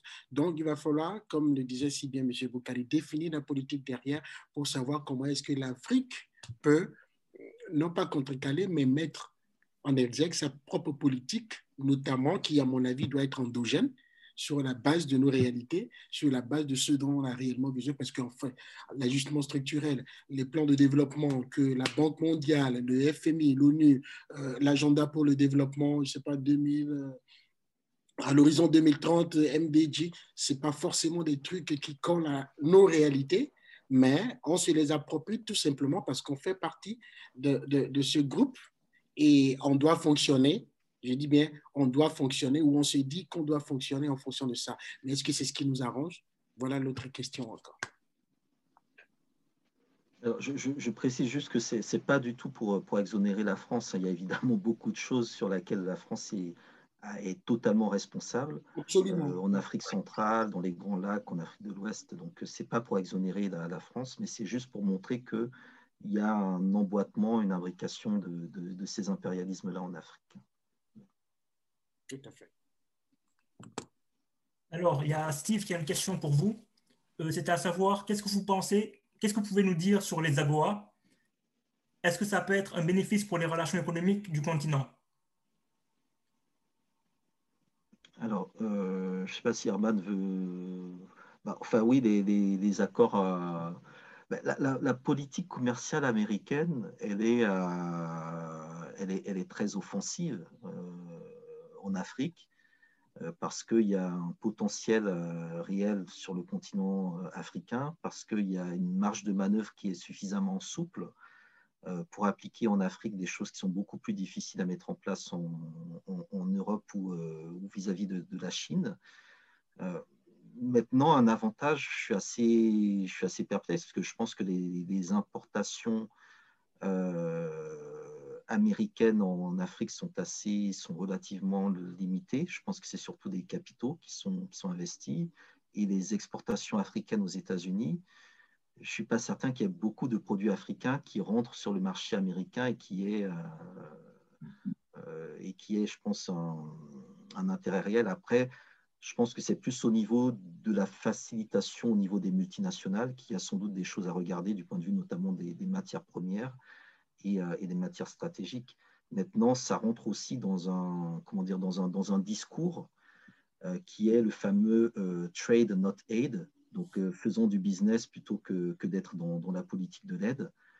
ce qui est encore une fois une histoire de, de, de, reprendre avec, avec la main droite ce qu'on a donné avec la main gauche, puisqu'en même temps, il y a toujours une politique d'aide au développement avec l'USAID. pour moi, on est juste dans du, dans du tour de passe-passe où d'un côté, effectivement, on met en avant plutôt l'aspect des relations économiques et commerciales, et en même temps, ben, on maintient aussi une politique d'aide qui, qui verrouille pour les Africains toute possibilité de sortie. Je pense que c'est ça qu'il faut voir aujourd'hui. C'est pareil dans ce que fait la France. elle est dans des logiques d'un côté d'ouverture commerciale et en même temps d'aide dite au développement qui facilite l'inertie euh, des, économies, euh, des économies africaines. Donc je pense que c'est surtout en fait en réalité aux Africains à nous de, déterminer euh, quelle est la ligne économique que nous voulons adopter, quelles sont les opportunités stratégiques que nous voulons mettre en place.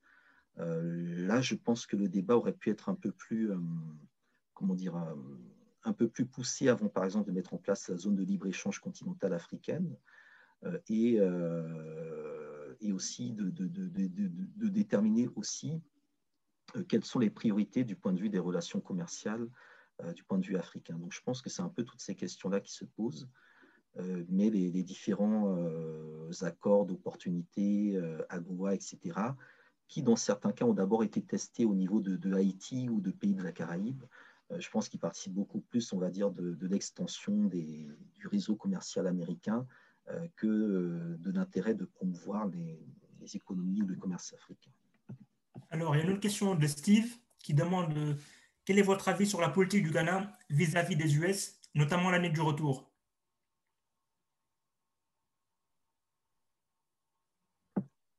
Ben, Sur la politique du Ghana, elle est, elle, est, elle, est, pertinente. Je pense que c'est important de prendre effectivement les, les 400 ans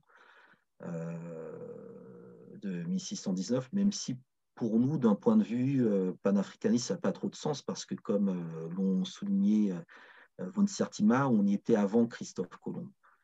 donc il y a une antériorité de la présence africaine dans, les Amériques qui est sans doute beaucoup plus intéressante et qui explique pourquoi il est plus intéressant pour nous de nous tourner vers des pays comme le Venezuela, vers d'autres pays, que vers, que vers les États-Unis. Donc maintenant, il y a il y, a une dimension économique très forte qui a été mise en place par le Ghana pour attirer des investissements des Afro-Américains, euh, ce qui a permis aussi, je crois, de renforcer la, valeur de leur monnaie, le CEDI, euh, ce qui a permis aussi de nouer un certain nombre de, partenariats euh, économiques, commerciaux et culturels, y compris notamment avec les, compagnies, aériennes, donc les liaisons directes.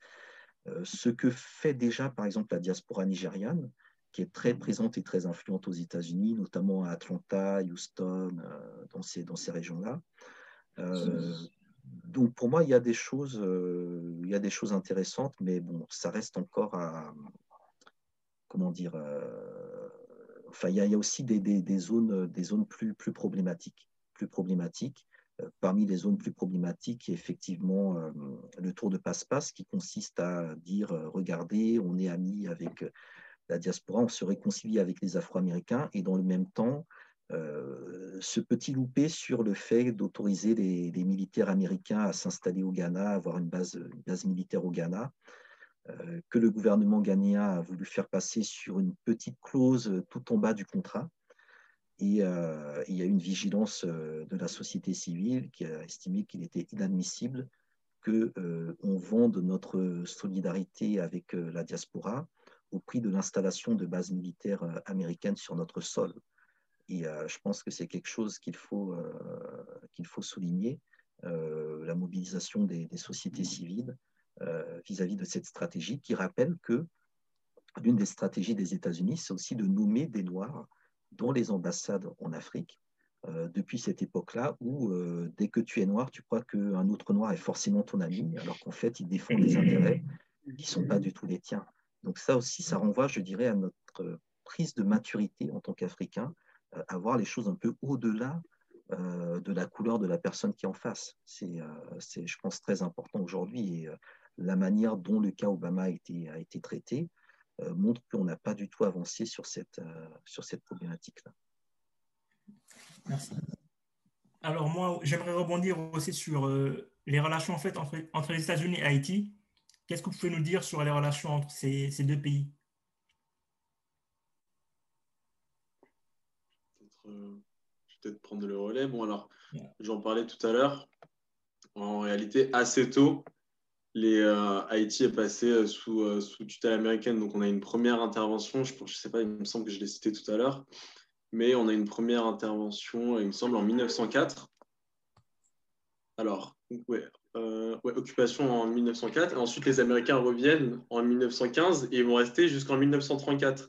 Et donc, en fait, les Américains sont permis d'intervenir à plusieurs reprises dans la politique intérieure, politique intérieure haïtienne. Et ça a été vraiment très régulier. Donc, ça se fait des fois par rapport à la diaspora, sur les, demandes de la diaspora pour intervenir dans, le pays. Et en fait, on a une, main, une mainmise très forte des, euh, des, Américains euh, sur Haïti. Donc ensuite, ils sont revenus récemment une, nouvelle fois en 2004. Donc il y a vraiment une, une persistance de, cette présence-là qui, est un peu, on va dire, opposée euh, à la présence, par exemple, française. C'est-à-dire que la première, la première intervention de 1915, elle s'est faite parce que les Américains craignaient qu'il y ait une intervention conjointe britannique et française en Haïti pour établir la stabilité.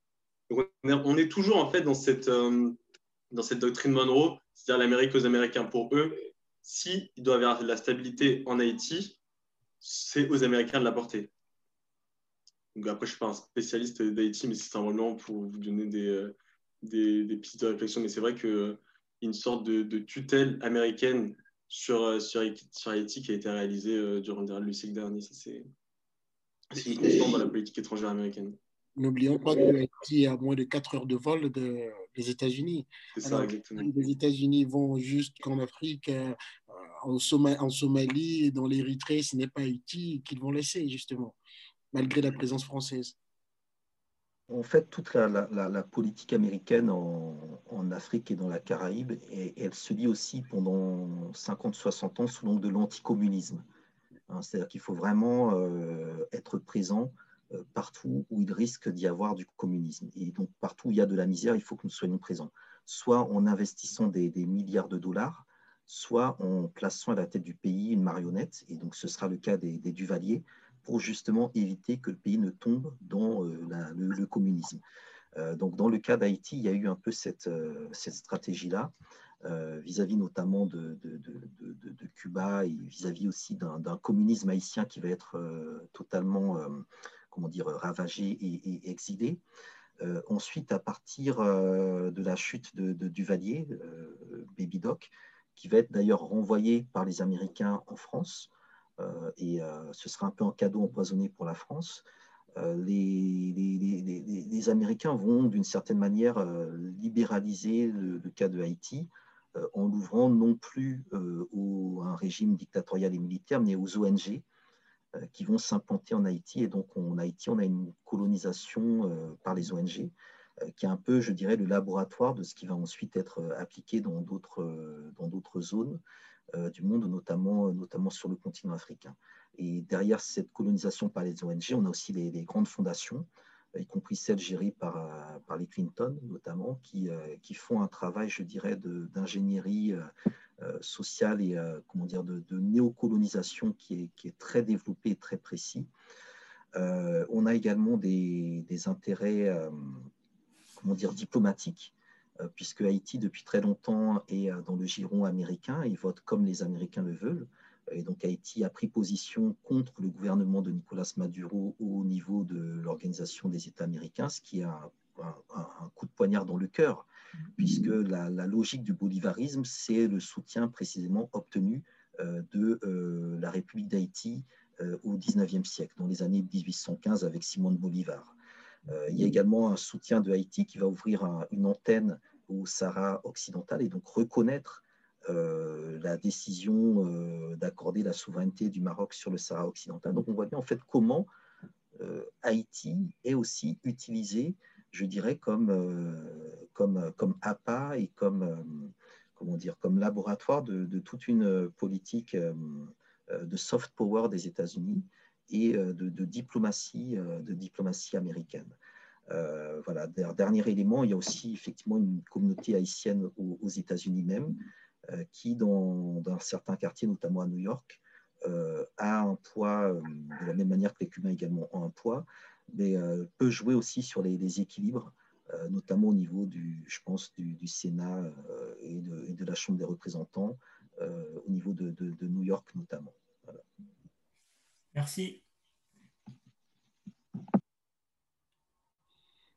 Alors, Annie, je te laisse reprendre la parole pour la troisième partie. Euh, oui, en fait, mais j'aimerais rapidement poser une question euh, relative à la position africaine euh, par rapport au Venezuela.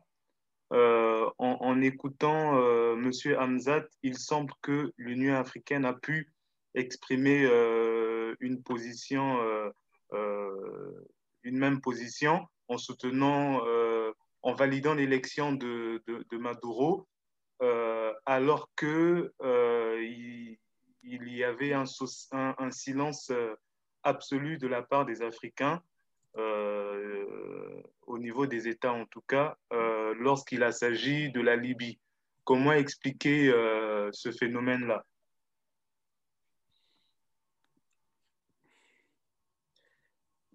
Alors, Non, non, non. Non, non, je, je, pense que en fait, déjà, les, pays africains au Conseil de sécurité des, Nations Unies euh, avaient dès janvier 2019 euh, apporté leur soutien donc, à l'élection de, Nicolas Maduro, qui est le président reconnu par, euh, par ce qu'on appelle entre guillemets la, communauté internationale. Donc, ce qui montre aussi que enfin, la majorité des États dans le monde reconnaissent Maduro, à part les, les États-Unis et leurs alliés leurs alliés euh, européens et quelque part aussi latino-américains, même si c'est un peu plus compliqué. Euh, la majorité des États dans le monde reconnaissent donc le, gouvernement de Maduro. Ce qui est important, c'est qu'au niveau du Conseil de sécurité, quand il y avait eu euh, un, vote, les pays africains, donc qui étaient à l'époque l'Afrique du Sud et la Guinée équatoriale, avaient voté donc pour la reconnaissance effectivement donc du, du, régime de Maduro, du gouvernement de Maduro, euh, la Côte d'Ivoire, je crois, c'était plus ou moins abstenu, mais c'était une abstention qui vaut aussi reconnaissance. Euh, donc on voit bien que les États africains, quand ils sont dans ce cadre, entre guillemets, euh, multilatéral, peuvent prendre des positions, on va dire, un peu différentes de leurs de leur parrain. Puisque la France, elle, reconnaît Guaido, mais la Côte d'Ivoire, qui est une colonie de la France, ne reconnaît pas officiellement Guaido. C'est un peu plus compliqué. Sans doute parce qu'il y a aussi des, liens économiques à préserver et qu'il ne faut pas mettre tous ses œufs dans le même panier. Euh, maintenant, ce qu'il faut aussi souligner, c'est que l'Union africaine a quand même aussi une marge de manœuvre euh, qui lui permet, je dirais, de, prendre position sur les questions, euh, on va dire, de, diplomatie internationale. L'Union africaine avait pris position au moment de la guerre de Libye. Elle avait un plan de, résolution de la crise libyenne. Et c'est parce que l'Union africaine avait un plan pour la Libye qu'on euh, a mis en avant le Conseil de coopération du Golfe et qu'on a expliqué que la Libye, en gros, n'était pas un pays africain. Donc ça aussi, ça joue, je dirais, sur nos manières à nous, en tant qu'Africains, de dire que tel pays n'est pas africain. C'est-à-dire qu'on a tellement dit que l'Afrique du Nord n'est pas, c'est pas l'Afrique, etc., que quand les Occidentaux entendent ça, ils se disent, bon, ben, très bien, vous dites que c'est pas l'Afrique, ben, on va dire que c'est aux Arabes de le gérer. Alors que la Libye est fondamentalement, incontestablement un pays africain. Et l'Union africaine a rappelé ce principe-là. Donc il revient aussi euh, à nos opinions, à nos mouvements politiques, à nos organisations de rappeler que l'Afrique du Nord fait partie du continent africain. L'Afrique du Nord, c'est l'Afrique. Quand on voit ce qui se passe sur le tour de passe-passe autour du Maroc et du Sahara occidental, ce sont des questions qui sont fondamentalement africaines. Hein, c'est, je pense, très important à souligner. Et c'est des questions sur lesquelles l'Union africaine a effectivement une position qui n'est pas celle des États-Unis, parce que l'Union africaine ne reconnaît pas la souveraineté du Maroc sur le Sahara occidental, alors que les États-Unis euh, estiment que euh, euh, le Maroc est souverain sur cette partie du territoire africain. Donc on voit bien que ce n'est pas parce que les Américains disent une chose que cette chose-là est une vérité éternelle. Mais comme tout se joue, encore une fois, sur des opérations de communication, ben, c'est ceux qui savent communiquer qui passent aux yeux de l'opinion comme étant ceux qui ont raison. Et donc, encore une fois, le problème que nous avons, nous, Africains, nous, panafricanistes, c'est qu'en termes de communication, nous sommes absolument nuls. Nuls, zéro, zéro, zéro. alors que les autres savent communiquer et font de leur, euh, comment dire, de leur, euh, de leur déclaration des effets performatifs. Hein, et donc ça aussi, je pense que c'est des éléments sur lesquels il faut, euh, réfléchir. Maintenant, l'Union africaine, en tant que telle, bien que financée par l'Europe, bien que financée par la Chine, par les États-Unis, etc., elle est tout à fait en droit de faire des déclarations.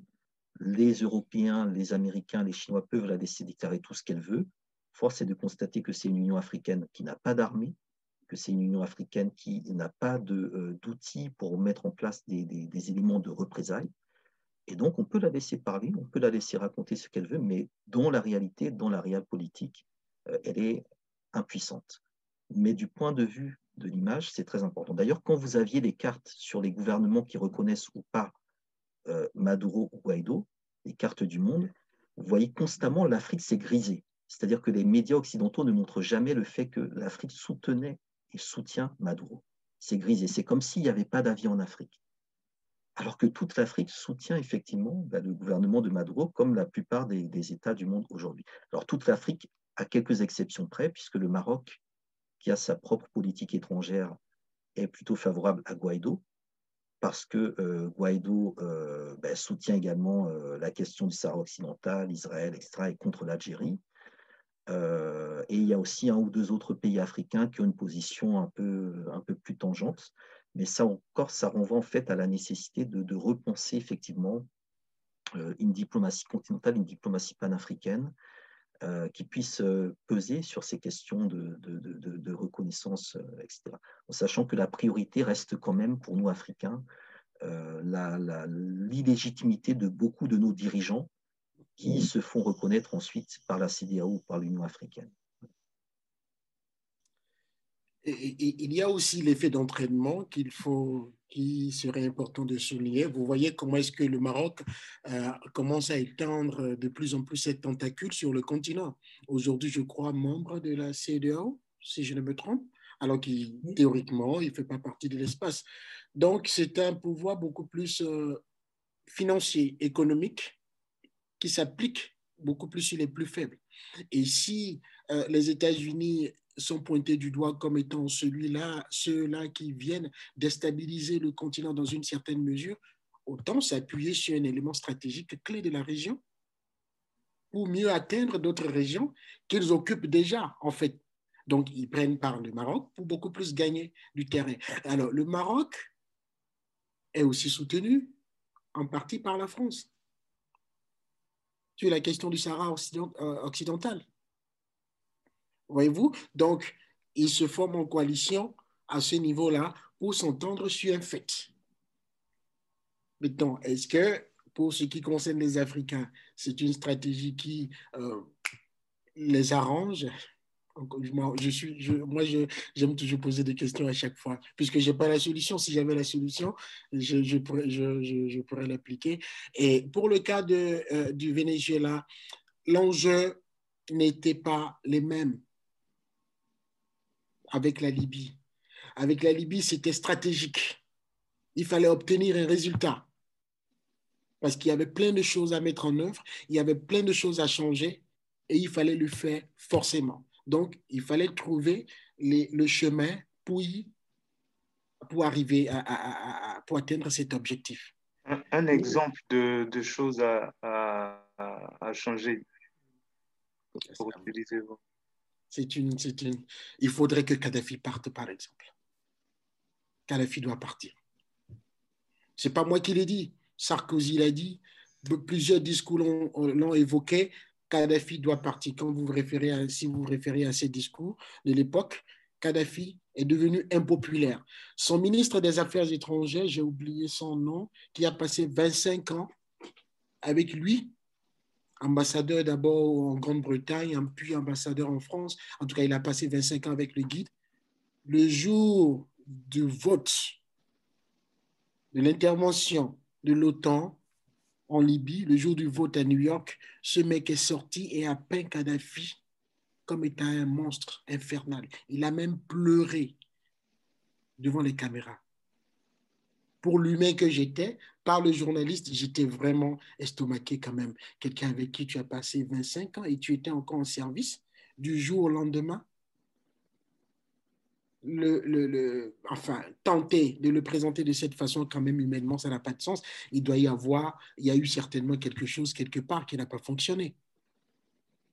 Voyez-vous Donc, il y avait un objectif à atteindre. Ensuite, j'apprends qu'il a, il a, il a obtenu euh, l'immunité. Il est installé en Grande-Bretagne où il doit être en ce moment. Bon, je crois que je vais m'en arrêter là parce qu'il doit être toujours dans le système et pour faire évoluer les choses. Le résultat en Libye aujourd'hui, on l'a vu.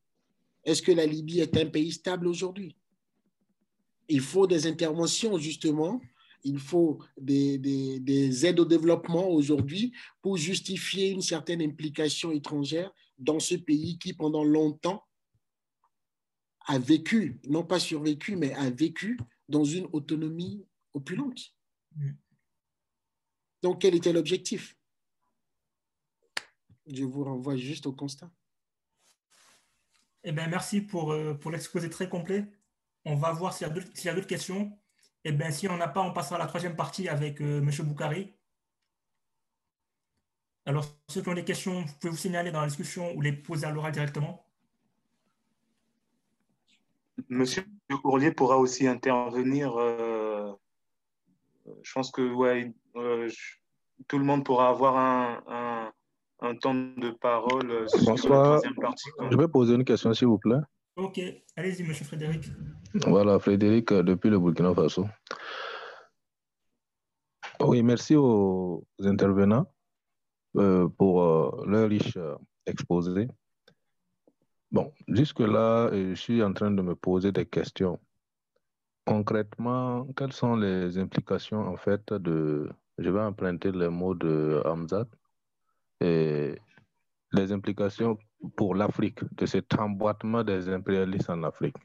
C'est-à-dire, quelle démarche, en fait, en tant qu'Africains, nous devons adopter pour euh, contrecarrer justement euh, ce qui est en train de se passer? Parce que là, euh, nous, nous abordons des questions, nous les décrivons parfaitement, mais jusque-là, la piste qu'il faut emprunter justement pour contrecarrer justement ce plan-là euh, n'est pas encore, on n'a même pas une ébauche de cette piste-là. Donc, euh, j'aimerais poser cette question aux, différentes, euh, aux différents intervenants. Merci. Merci pour la question, Monsieur Frédéric. On laisse la parole à Monsieur Boukari. Oui, merci, merci Frédéric pour la question.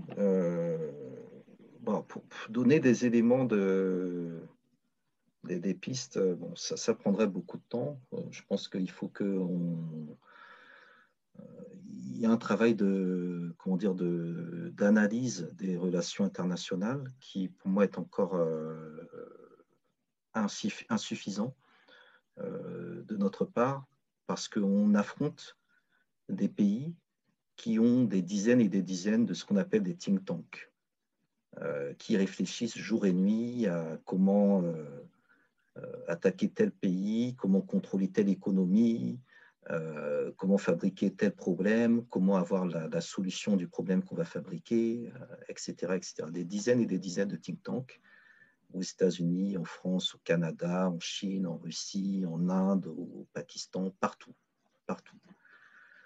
Et à notre niveau, on n'a rien de tout ça. On n'a rien de tout ça. Euh, il y a quelques pays africains qui, euh, développent leur, euh, leur, ingénierie diplomatique, qui forment leurs cadres. Je pense au Maroc, je pense à l'Afrique du Sud, un petit peu au Nigeria. au Sénégal, il y a des tentatives d'écoles de gouvernance, etc., mais ça, ça reste encore à, renforcer. Mais en termes de, d'école de guerre, celle qui vient d'ouvrir à Kinshasa est une école franco-congolaise, donc c'est les Français qui sont derrière, donc c'est génial. Je ne sais pas où on va aller avec ça donc, il y a une nécessité, je crois, de, renforcer les, logiques d'analyse des grilles de lecture euh, avec des think tanks, euh, avec euh, de l'information. ça a été souligné précédemment. L'information que nous recevons en Afrique, elle est très, très fragmentée. soit elle est diffractée par la censure des médias occidentaux, euh, soit elle est désordonnée via les réseaux sociaux qui sont devenus depuis, euh, depuis quelque temps la première source d'information euh, des Africains qui, qui ont de la voix, c'est-à-dire qui existent sur les réseaux sociaux, en sachant que la très grande majorité des Africains n'est pas sur les réseaux sociaux. Donc ça aussi, ça nécessite peut-être aussi de, repenser, je pense, des, formations d'école, la politisation des, populations sur le modèle cubain, très clairement. Euh, parce que Cuba est l'exemple d'un pays qui est justement sous embargo vis-à-vis des questions d'Internet, vis-à-vis euh, des questions d'information euh, et de beaucoup d'autres problématiques, mais dans lequel on a misé sur l'éducation de la population. Donc pour moi, l'une des, pistes de, comment dire, de, désemboîtement de toute cette situation-là, bah, c'est de s'appuyer sur des pays que j'ai cités et qui ont remporté des victoires. Donc on a Cuba, on a le Vietnam, euh, qui gère euh, totalement le Covid à sa manière, et je crois que c'est le pays au monde qui a les meilleurs résultats. Voilà, donc ça devrait peut-être aussi nous interpeller. Et, euh, et, deux ou trois autres pays qui, qui font des choses, mais comme on dit, c'est des pays qui ne font pas de bruit. Voilà, donc moi je dis souvent les fourmis ne font pas de bruit, donc je fais effectivement référence à ces pays qui, qui obtiennent des résultats concrets dans des contextes d'adversité extrême et qui d'une certaine manière ne cherche pas à faire des vagues. Donc je pense qu'il y a un travail à faire. Euh, il est évident que quand on annonce deux mois à l'avance qu'on va faire une grande manifestation pour renverser le colonialisme français, etc., ça ne peut pas marcher. Ça peut pas marcher, c'est évident. Donc il faut travailler à un autre niveau, euh, plus stratégique, plus diffus. Euh, peut-être arrêter d'annoncer les cibles qui seront l'objet des, des, des, politiques ou des réponses que nous, que nous donnerons. Travailler, je pense, sur nous-mêmes. Je crois que la meilleure manière de, sortir de, cette situation, c'est de travailler sur l'autonomie. Euh, je crois que la plupart des révolutionnaires le disent, le point de départ de la révolution, c'est l'autonomie. Donc, euh, si nous ne sommes pas encore autonomes, je ne sais pas quelle révolution nous pouvons, faire. Donc, il faut une autonomie intellectuelle et scientifique, qui a déjà été largement tracée par Cher Diop. Il faut une autonomie politique, et diplomatique, qui est celle élaborée par Kwame Nkrumah. Et euh, il faut euh, ben, d'autres, euh, comment dire, d'autres, travailler d'autres secteurs sur ces questions-là. donc il y a des pistes, mais c'est, compliqué. C'est compliqué. Moi, moi, je, vais, je, vais, je vais simplifier ma réponse pour Frédéric, parce qu'il appelle du Burkina Faso, n'est-ce pas? Oui, du Burkina Faso. Ok. Sankara vous a tout élaboré déjà avant de partir. On peut le dire, oui. C'est tout. L'autosuffisance alimentaire, la mise en œuvre d'une politique endogène axée sur nos réalités, l'acceptation de soi-même d'abord en tant qu'Africain, et je crois qu'on se débarrasse beaucoup plus des, des éléments gênants. La main tendue il a dit, ne peut que se plier à chaque fois. Et si on continue dans ce sens-là, on va toujours rester dans, les mêmes conditions. Je vous donne à manger tous les jours, j'ai le droit de vie et de mort sur vous. Mais le jour où je n'ai plus besoin de vous, c'est sûr quand vous allez venir avec un, un ton beaucoup plus belliqueux, je vous dis, écoutez, give me a break. Enfin, collez-moi la paix. Donc, c'est ça. Enfin, je vais pas. Je crois que sur la base de ces axes, on a, par exemple des hommes politiques qui, pour la plupart, ont étudié dans des conditions euh, de développement, comme on le dit. Imaginez si tous les hommes politiques du continent, ils viennent tout le temps en Occident. On parle de développement. Il y a des politiques de développement qui sont élaborées par les institutions du Bretton Woods et tout le reste.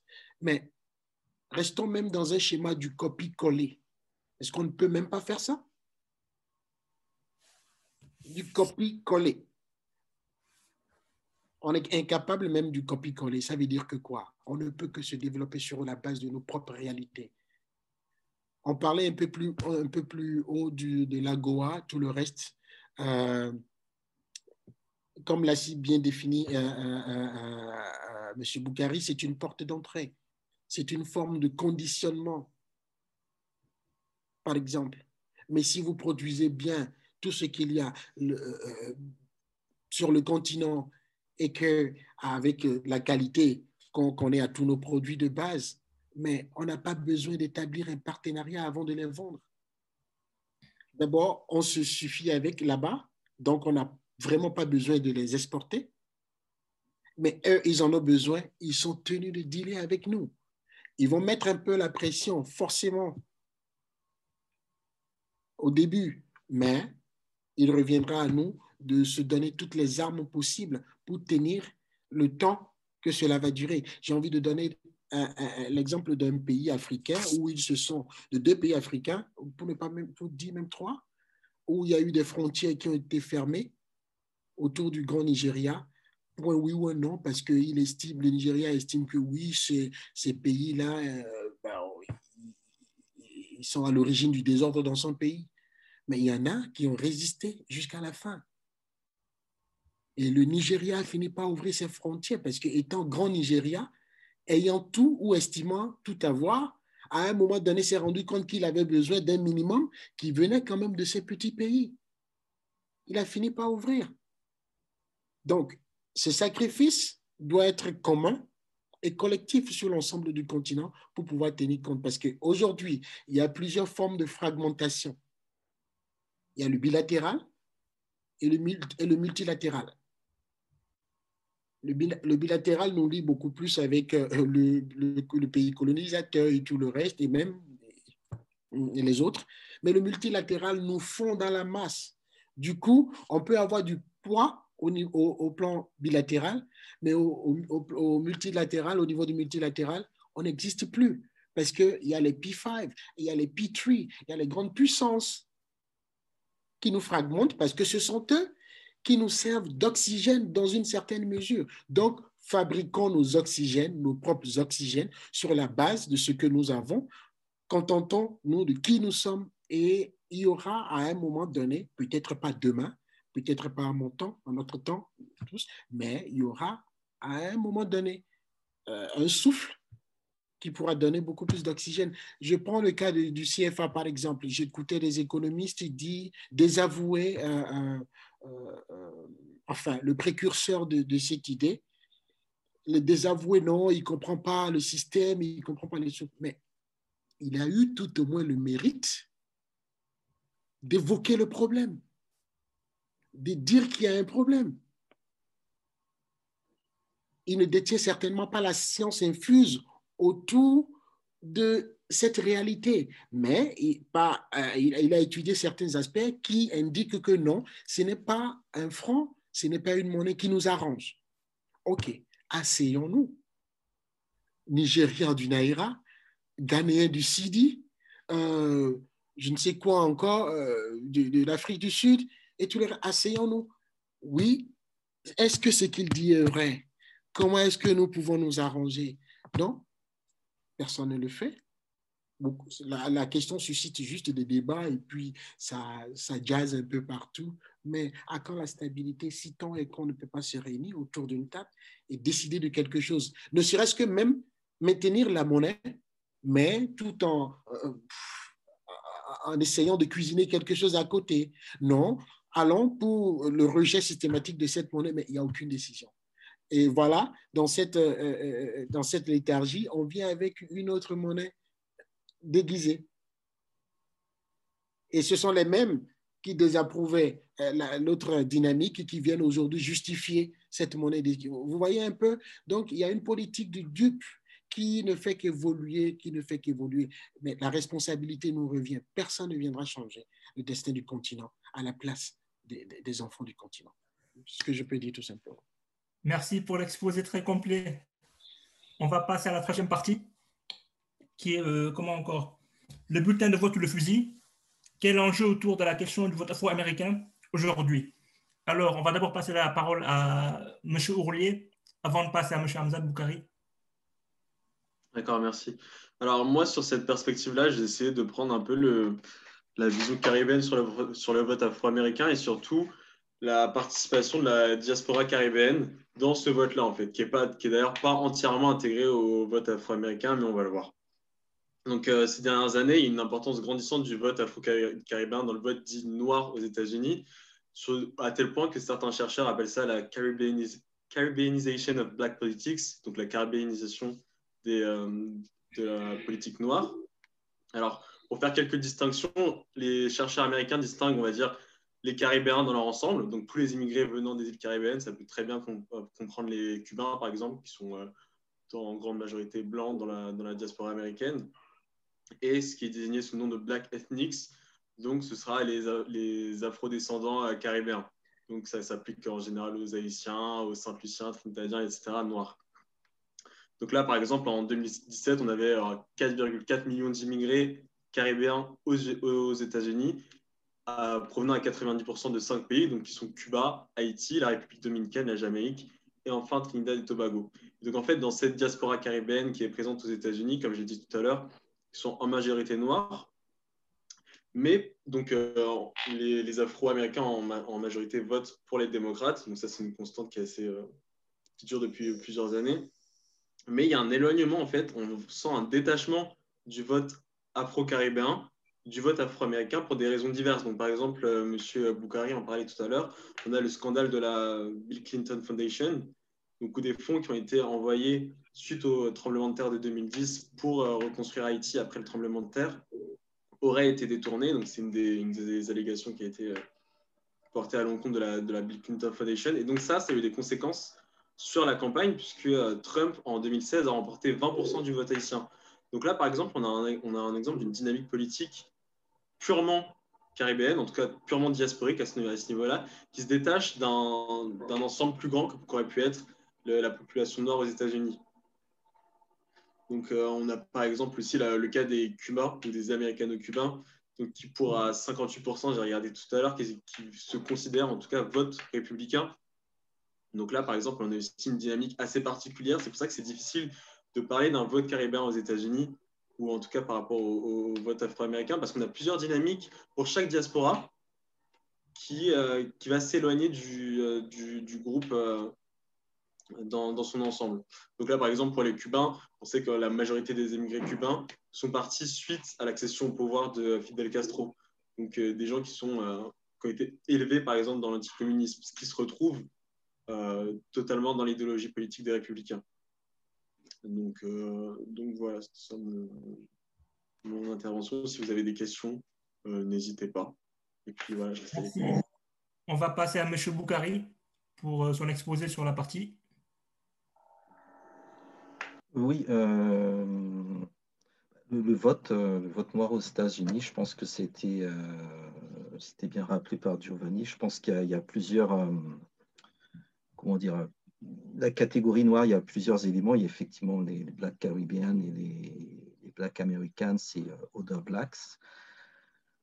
Je, dirais déjà qu'il y a quand même une histoire de la démocratie américaine qui est totalement fondée sur, sur l'esclavage. Euh, puisque la question du, vote noir est une question qui est liée aussi aux circonstances de, l'abolition de l'esclavage, euh, au fait qu'on voulait à tout prix empêcher les, Noirs de voter, donc c'est tout le siècle de combat pour les, droits civiques, euh, et retournement des partis, puisque à l'origine, le parti esclavagiste était plutôt le parti démocrate, notamment les démocrates du Sud, qui étaient les plus, euh, les plus racistes, les plus esclavagistes et les plus ségrégationnistes, et qui, euh, en contrôlant le vote des, Noirs dans le sud des États-Unis, pouvaient euh, décider de qui serait élu président des États-Unis. Donc le contrôle du vote noir, c'est ce qui permet constamment de déterminer qui sera président des États-Unis. Qui dit contrôle du vote noir dit contrôle de la démographie noire. Euh, et euh, qui dit contrôle de la démographie noire évoque toutes les lignes de contrôle de cette démographie, euh, que cela soit les assassinats de Noirs, que cela soit l'incarcération massive des Noirs, que cela soit, comment dire, le fait que les crises sanitaires touchent beaucoup plus les Noirs américains que, que d'autres, et que cela soit le fait que les États-Unis sont confrontés depuis leur création à un problème noir et à un colonialisme, à une colonie noire à l'intérieur de leur territoire. Euh, ils n'ont jamais pu s'en débarrasser. Euh, aujourd'hui, malgré tout ce que l'on sait comme, euh, comme difficulté, je crois que les, les, études, notamment par exemple sur les cas de suicide, continue à montrer que visiblement les blancs américains se suicident toujours deux fois plus que les noirs américains. Donc il faut quand même se poser des questions aussi sur comment dire, les, répercussions de, tout ça. alors qu'on serait peut-être plus en, en, proie à être dans le désespoir, dans la désespérance. Donc il y a une résilience, une résistance noire euh, qui fait que euh, tout au long du XXe siècle, les Noirs ont été considérés comme la première menace à la sécurité américaine. D'où toute la politique du FBI, de Edgar Hoover, depuis Marcus Garvey euh, jusqu'à Malcolm X, les Black Panthers, etc. Et donc en parallèle à cela, il y a eu tout au long du XXe siècle ce qu'on peut appeler un, un négropoliticide, c'est-à-dire qu'il faut tuer tous les Noirs politiser et conscientiser. Et c'est ce qu'on a vu tout au long du XXe siècle.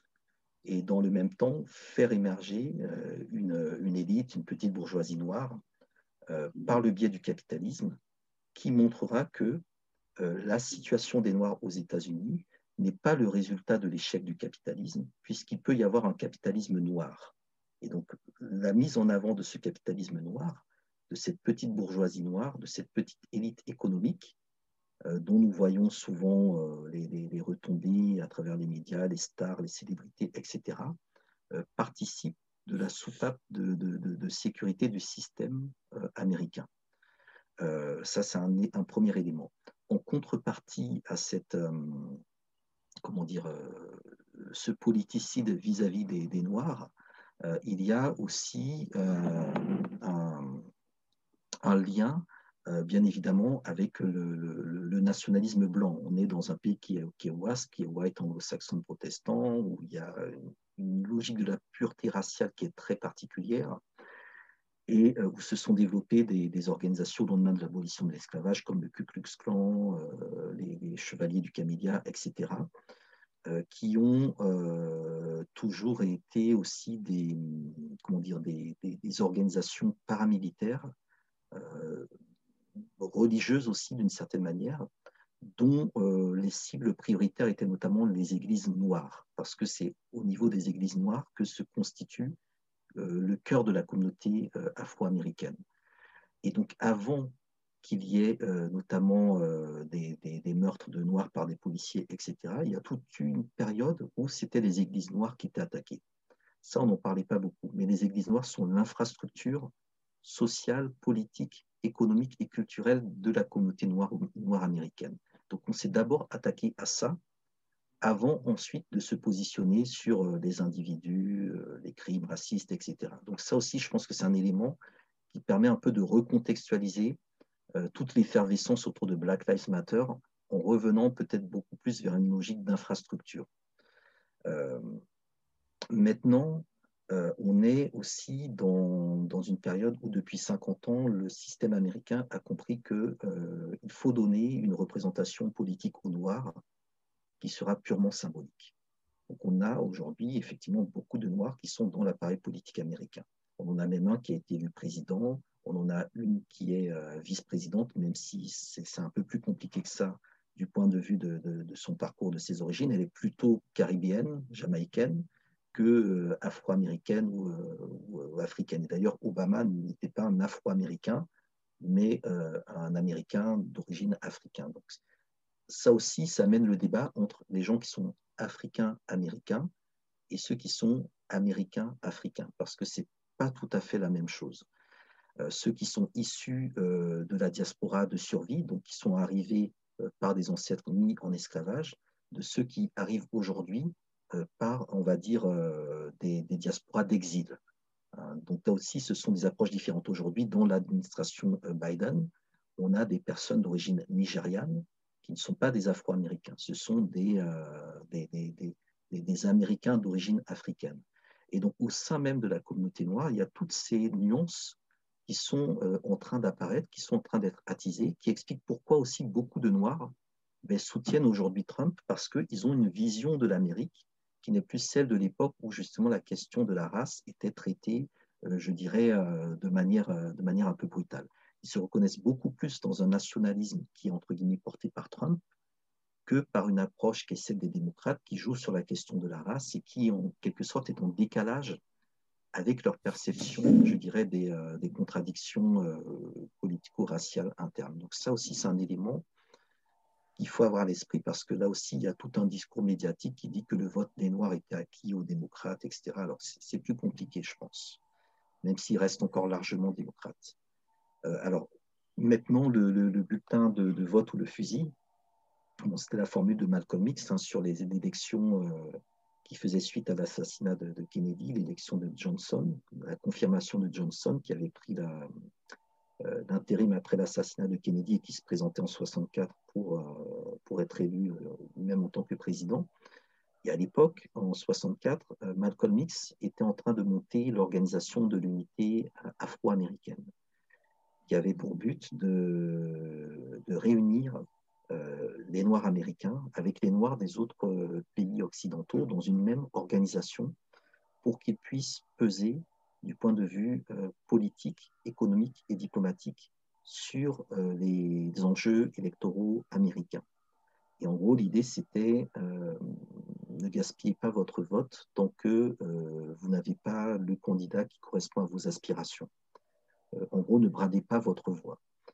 Et ce qui est assez intéressant, euh, c'est que euh, Malcolm X, au même moment, se rapprochait de, Martin Luther King.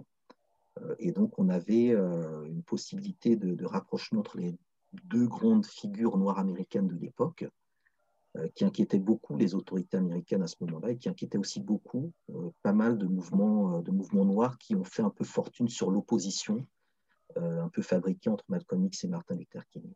Donc il y a en priorité pour moi un travail à faire au sein euh, des euh, mouvements et communautés et milieux euh, noirs américains pour dégager des lignes idéologiques et politiques et pour tracer justement des, perspectives en termes d'objectifs politiques et de représentativité, de représentation politique, d'une part.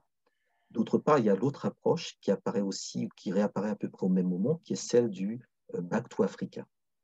Euh, qui euh, là aussi est, euh, est posée hein, dans les années du temps de Garvey, puis dans les années 60, avec cette idée qu'il faut quitter le navire américain, le bateau américain qui est en train de couler, et qu'il faut notamment opérer ce retour vers le continent africain. dans les années 60-64, c'est ce que Malcolm X fait. Il part en tournée en Afrique, il rencontre Nkrumah, il rencontre un certain nombre de dirigeants africains, et euh, il comprend que euh, ce sera plus compliqué que ça de retourner en Afrique parce que l'impérialisme américain euh, est déjà largement implanté en Afrique. Et qu'il faudra donc mener le combat aussi bien aux États-Unis que sur le continent africain. Et donc c'est un combat qui est fondamentalement panafricaniste, c'est-à-dire que les Noirs doivent lutter partout où ils sont, compris aux États-Unis, et donc s'organiser politiquement. Donc les discours sur oui, les Noirs n'ont qu'arrêté de se mêler de la politique américaine, etc. C'est des discours qui n'ont aucun sens. On lutte là où on est présent. Et quand on euh, a l'histoire que l'on a en tant que Noir américain, on est obligé, je dirais, de se positionner sur la politique américaine. Le problème aujourd'hui, c'est qu'on n'a plus de ligne idéologique, euh, on n'a plus, je dirais, de, comment dire, de, de, perspectives structurantes, et euh, on a reculé sur un certain nombre de positionnements. Alors, bon, moi, je suis beaucoup plus nuancé par rapport aux gens qui se moquent de Black Lives Matter en disant euh, hier c'était Black Power, maintenant c'est Black Lives Matter, on a reculé. Je pense qu'il faut, il faut être beaucoup plus, euh, beaucoup plus nuancé par rapport à, euh, par rapport à cela. il faut bien évidemment souligner les, liens avec notamment les, démocrates autour de Black Lives Matter, qui rappellent aussi des liens qu'on peut trouver entre SOS Racisme et la, gauche française, par exemple.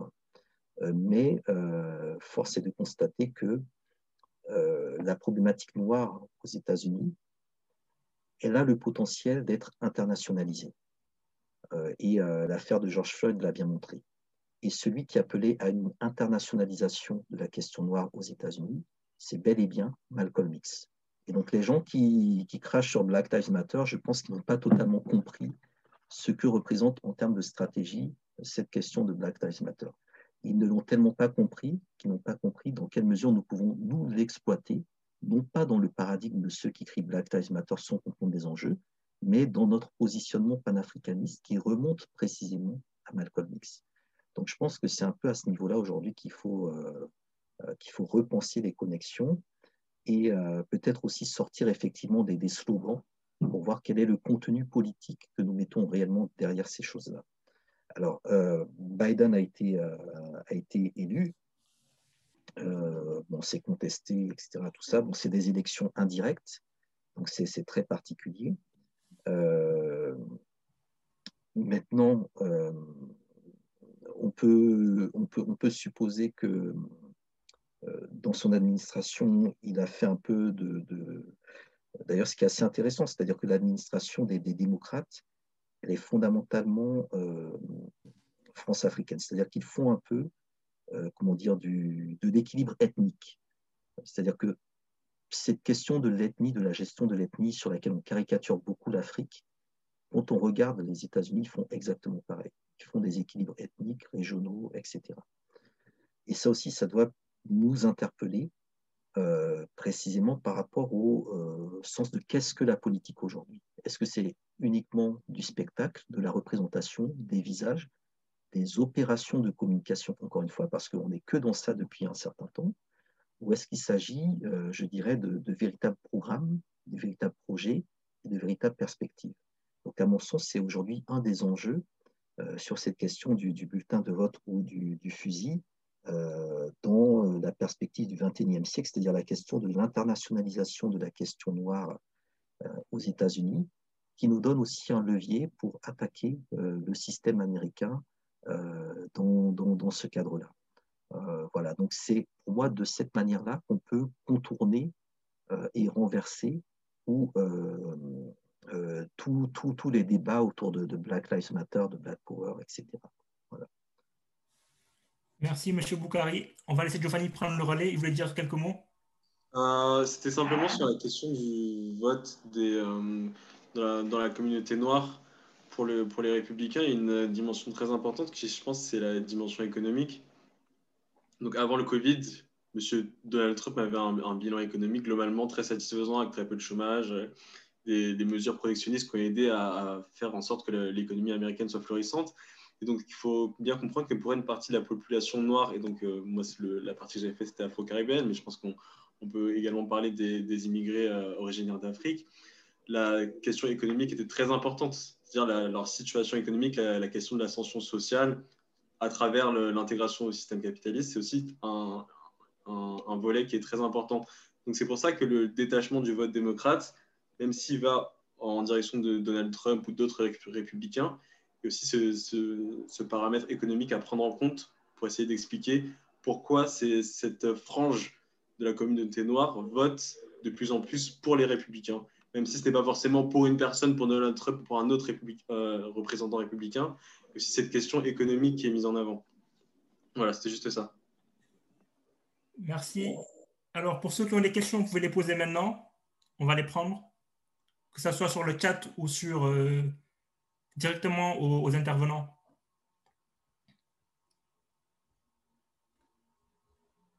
Personne?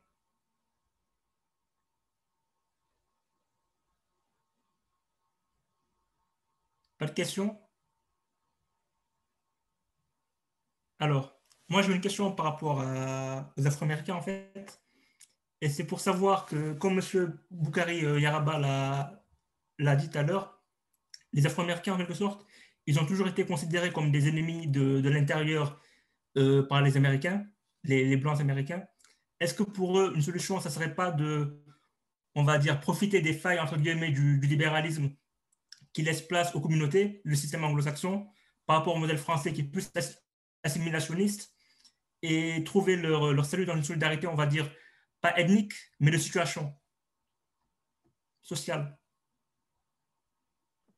Euh, oui, bah, les, de toute façon, les, Noirs, s'ils sont toujours là aux États-Unis, c'est parce qu'ils se sont organisés euh, en dehors du, pouvoir blanc, en dehors de la suprématie blanche, et qu'ils ont constitué leur, euh, leur propre pouvoir économique. il, y a, il y a, plein de Noirs aux États-Unis qui sont, qui sont milliardaires, qui sont à l'aise, qui, qui, sont bien. Je pense que si les Noirs aux États-Unis étaient indépendants, il serait la nation noire la plus riche du monde. Ça, ça on le sait, euh, en dépit du fait que la très grande majorité euh, vit dans, dans la pauvreté, le chômage, la misère la plus, la plus extrême.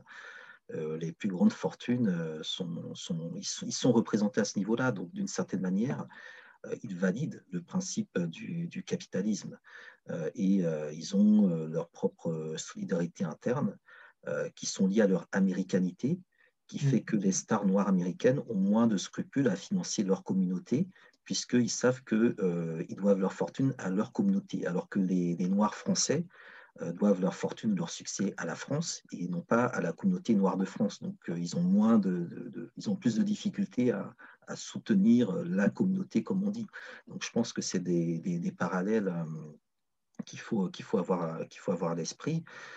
qu'on a une quarantaine de millions de, Noirs dans un pays, sur 300 et quelques millions d'habitants, ben, ça permet d'avoir effectivement la densité pour euh, des banques noires, pour des commerces noirs, pour des entreprises euh, fondées sur euh, le communautaire et l'ethnique, mais qui, quand on regarde sur la durée, sont très défaillantes, puisque si on compare à d'autres communautés, notamment les, Asiatiques, Coréens, Chinois, etc., moins nombreux et arrivés après, eux ont totalement aujourd'hui dépassé la communauté noire aux États-Unis. Aujourd'hui, la communauté chinoise ou coréenne est plus puissante économiquement parlant que la communauté noire.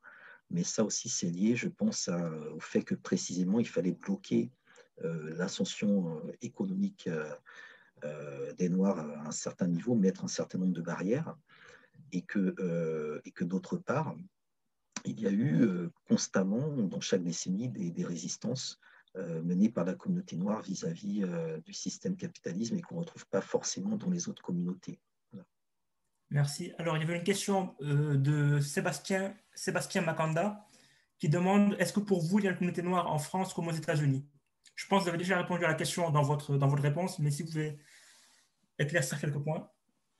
Euh, comme aux États-Unis, non, euh, non, pas du tout, parce qu'en fait, les... bon, même si aux États-Unis les Noirs sont de, diverses origines, le, noyau est quand même issu de, la période de l'esclavage. Euh, alors que dans le cas français, d'une part, euh, il y a des Noirs des Antilles, il y a les Noirs du continent africain. Euh, ensuite, entre Noirs des Antilles et du continent africain, on met en place toutes les subdivisions de la balkanisation. moi, je suis ivoirien, toi, tu es malien, on n'est pas pareil, etc. Tout ça. Alors que dans le cas des, États-Unis, ben, tous les Noirs sont américains. C'est-à-dire qu'il y a une, comment dire, une capacité du modèle américain à je dirais, aplanir euh, une grande partie des origines, à américaniser euh, sa communauté, euh, ses communautés noires, que n'a pas le système français qui a beaucoup moins de marge de manœuvre. Et en même temps, je pense qu'il y a aussi, du point de vue des, Noirs aux États-Unis, ben, une histoire qui est totalement différente de celle des, Noirs de France, y compris en termes de, résistance.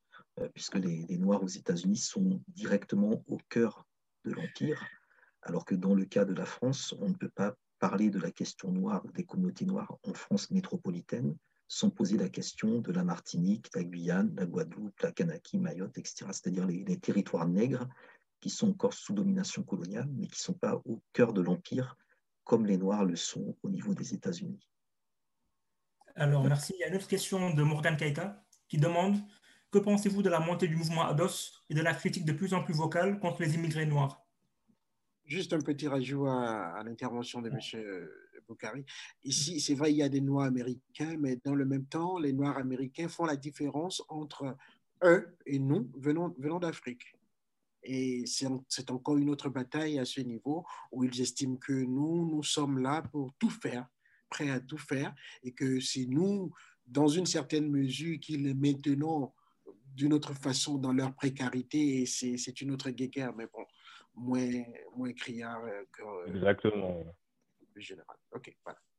Oui, euh, bah, en fait, c'est la, la, la, stratégie de, du dominant, c'est-à-dire qu'on va davantage promouvoir le noir qui vient de loin mhm. que le noir qui est sur place.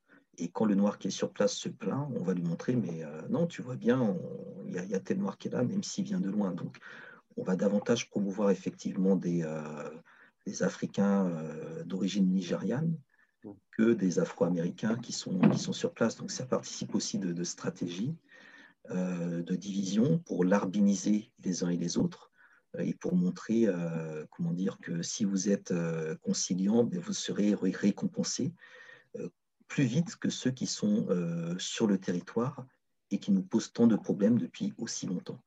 Euh, donc c'est ce qui explique aussi pourquoi au niveau même du système français, on va davantage promouvoir, euh, euh, je sais pas, Ramayad, Sibendiaï, etc., qui, qui, ont des liens très clairs avec leur pays d'origine, le Sénégal en l'occurrence, que par exemple des personnes qui sont d'ici. voilà, donc c'est des stratégies euh, qui, euh, qui, renvoie déjà à l'époque de la colonisation, puisqu'à l'époque de la colonisation, euh, la France envoyait souvent des administrateurs antillais ou guyanais dans les colonies africaines pour montrer que le colon n'est pas forcément blanc et que si vous suivez le modèle assimilationniste, ben, vous pouvez devenir un bon français tout en restant noir. Donc c'est pareil dans le cas américain avec d'autres nuances. Alors, merci. Je vais reprendre la question de, Morgan Keita, qui demandait que pensez-vous de la montée du mouvement ADOS et de la critique de plus en plus vocale contre les immigrés noirs? Ben, Pour moi, les, moi, les, ADOS sont. Moi, je les classe euh, sur la ligne de, Trump, c'est-à-dire une ligne euh, anti-immigration, euh, une ligne nationaliste et conservatrice voire réactionnaire d'une certaine manière, et anti-panafricaniste, très clairement, et, et, comment dire, et qui est le résultat, encore une fois, de la politique de diviser pour mieux régner, qui est mise en place par, par les appareils d'État. Il y a également une logique de, ressentiment qui est, très, forte, en sachant que la communauté qui en premier lieu fait l'objet de toutes ces formes de ressentiment, c'est quand même la communauté haïtienne, euh, qui a été souvent la, plus ostracisée, c'est-à-dire que c'est souvent à travers les Haïtiens que se construit l'ostracisation d'autres personnes noires comme nous, mais euh, d'une autre origine, entre guillemets, euh, puisqu'on a la même politique hein, qui est apparue au niveau des Antilles. Moi, j'y étais il y a 2-3 ans quand j'étais passé en Martinique, j'avais vu les, premiers tags anti-haïtiens en Martinique. on le voit aussi en Guyane, euh, avec tout le mouvement, y compris dans la, mouvance à l'époque euh, de tout ce que réclamaient les 500 frères, il y avait un, positionnement sur la question de l'immigration euh, qui, qui, interpellait. On voit des, Noirs qui expliquent qu'il faut lutter contre l'immigration, qui est notamment celle d'autres Noirs, d'autres territoires. Donc ça montre à quel point les, logiques de domination ont été intégrées par des Noirs eux-mêmes et qui montrent qu'aujourd'hui, il y a une réserve euh, de plus en plus important pour l'appareil américain euh, parmi nous, ou pour l'appareil français parmi nous, c'est-à-dire parmi les Noirs, pour nous faire faire à nous-mêmes le sale boulot. Et c'est ça, je pense, qui doit, doit quelque part nous, nous interpeller, euh, parce que c'est le cas, on voit de plus en plus de Noirs ici ou là qui font, qui font entre guillemets, le sale boulot. si on prend les choses à un autre niveau, la réforme sur le franc CFA au niveau du Parlement français est gérée par un député d'origine africaine vous imaginez bien que c'est assez stratégique. C'est stratégique. Alors que dans la question du franc CFA, il y a une dimension profondément raciste. Mm. Mais pour le gérer, on prend un député noir, euh, etc. Donc c'est c'est des manières d'agir, de la même manière que les États-Unis mettent des Noirs euh, comme ambassadeurs ou conseillers au niveau des Nations Unies, pour que lorsque on oserait les attaquer aux Nations Unies sur la question du racisme, eh bien, celui qui parle au nom des Nations Unies soit un noir. Donc, on est, on est un peu embêté. On attaque euh, un pays pour la manière dont il traite les noirs, mais ce pays se défend par la voix d'un noir. Merci vraiment pour les, pour les réponses. Euh, d'autres questions? Pas de questions Alors, moi, j'ai une dernière question euh, pour M. Boukari. c'est je ne sais pas en fait, mais c'est pour savoir, est-ce que vous ne pensez pas qu'il y a une baisse du niveau, on va dire, de, de, conscience politique des, Afro-Américains? On a vu, il y a eu les Black Panthers, euh, il y a eu Malcolm X, vraiment des gens qui avaient une certaine réflexion politique et qui n'avaient pas seulement une critique, on va dire, des rapports raciaux, mais aussi sociale, une critique sociale des, rapports. Alors, pensez-vous pas qu'il y a une baisse du niveau de, de la conscience politique en fait des Afro-Américains? Euh il y a de plus en plus d'Afro-Américains qui, écrivent, qui, produisent de l'analyse théorique, euh, idéologique. Euh, il y a aussi de plus en plus d'Africains qui, vont aux États-Unis et qui, euh, qui, sont présents dans les départements political science, governance, etc. de tout le continent africain. À mon avis, ce qui manque aujourd'hui, c'est connecter précisément les, différentes situations. Connecter les différentes situations.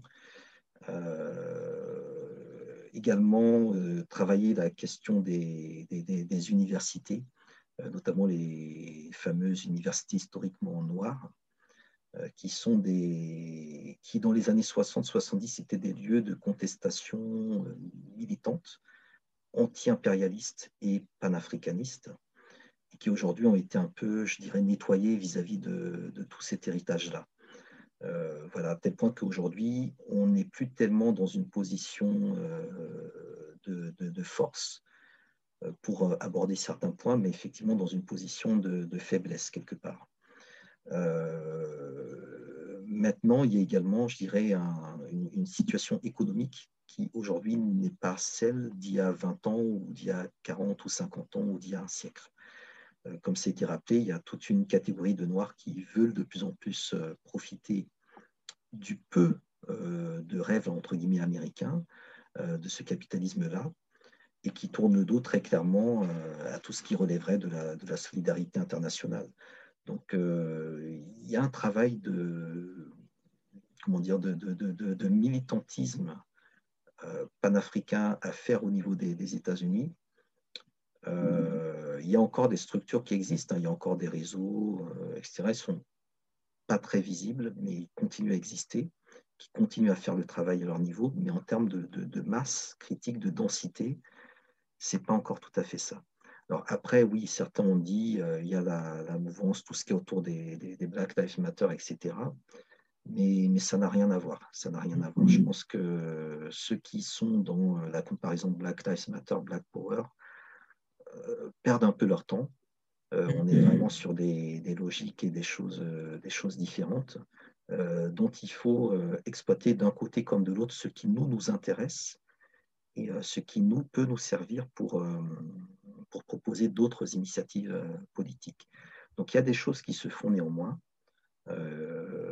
maintenant, la conscientisation, elle est sans doute un peu en baisse, mais je pense qu'encore aujourd'hui, les milieux noirs américains conscientisés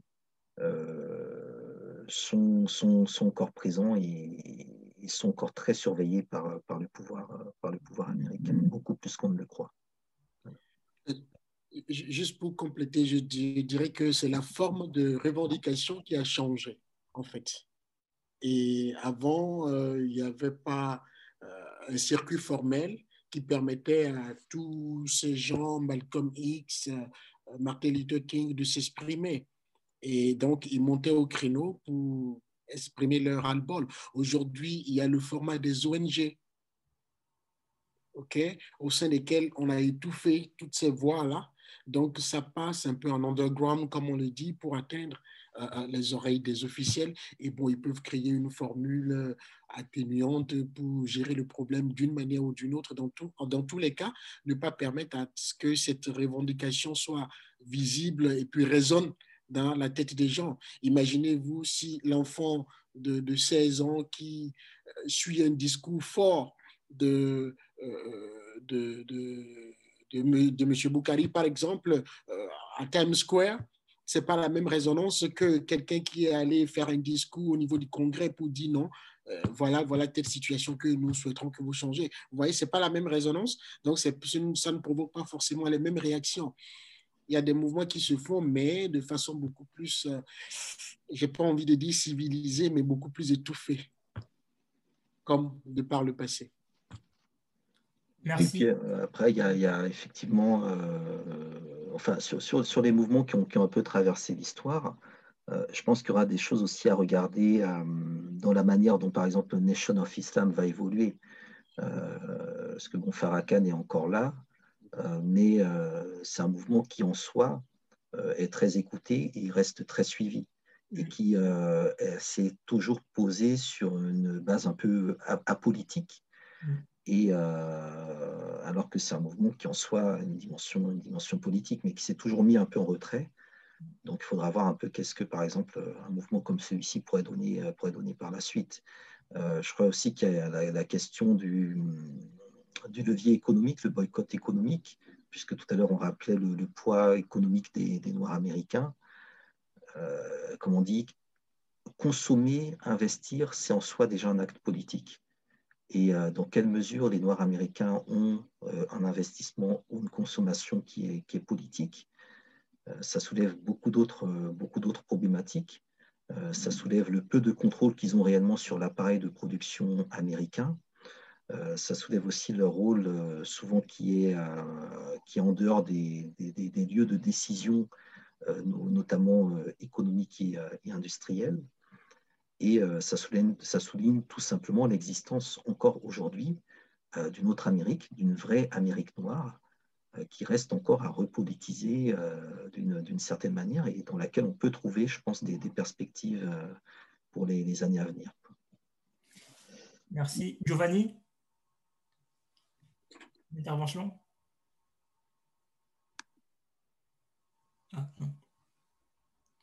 D'autres questions? Vous avez des questions sur, euh, sur le chat? Toujours pas de questions? Ok. Eh bien, moi, j'ai une dernière question. En fait, quand je parlais de la, euh, du manque de conscience politique, je parlais surtout des, appareils, en fait. Comment ça se fait aujourd'hui, alors que leur situation est assez compliquée?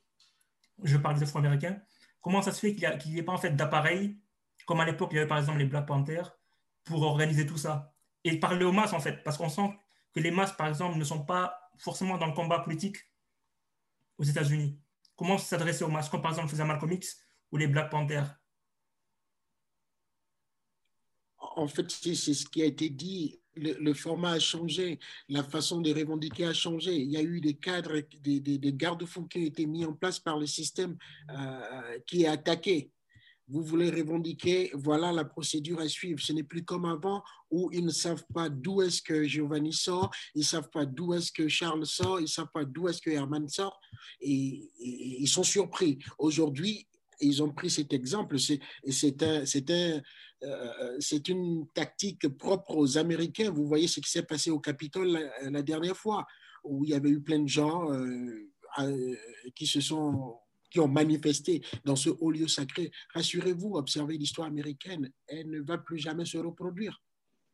C'est sûr que c'est des failles qui n'ont pas vu et à partir de cet incident qui les a surpris, ils mettront tout en œuvre dans les textes, dans les lois, pour que cela ne se reprenne plus jamais.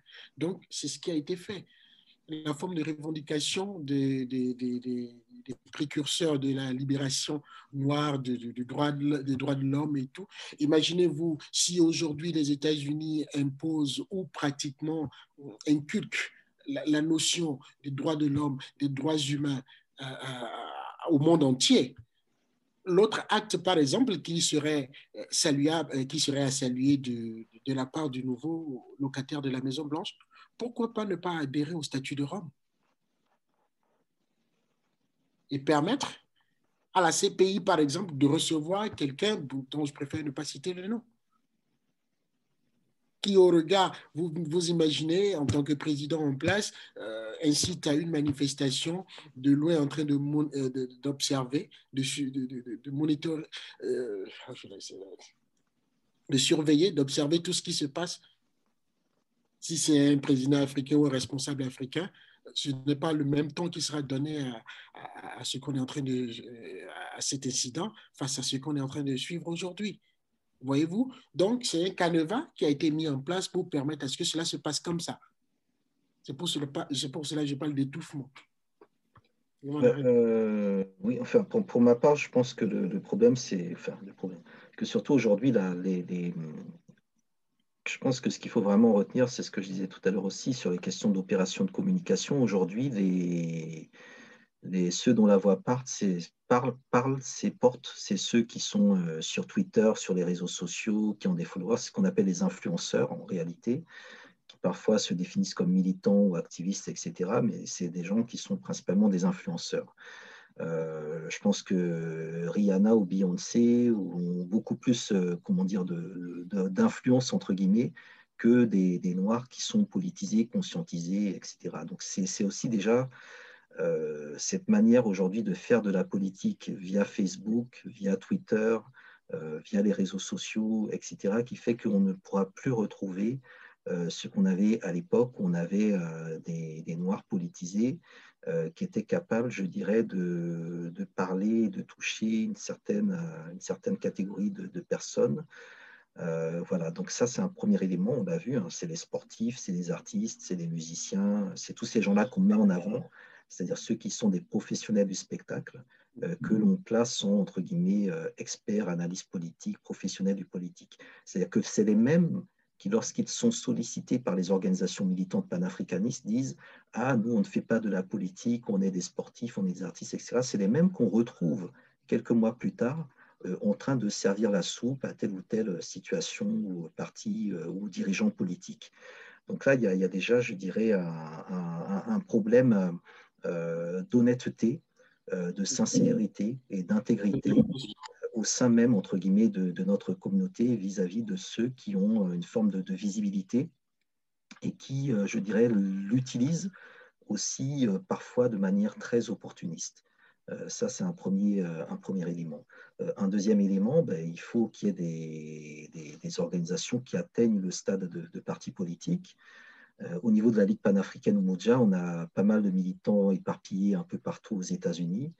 Euh, Ce n'est pas évident de les connecter. On en a d'autres au Canada. Donc, il y a une nécessité, je pense, de, connecter aussi euh, le Canada et les États-Unis en termes de, résistance, parce que les États-Unis sont un très gros morceau de l'impérialisme et de la domination.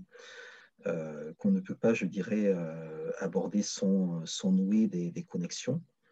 Euh, ensuite, il y a la nécessité de renforcer des, bastions stratégiques, donc reprendre pied notamment dans les milieux euh, universitaires et académiques, qui sont les lieux où s'élabore l'idéologie. Euh, voilà, donc ça aussi c'est très important. Donc ça renvoie à ce que je disais tout à l'heure sur les, think tanks.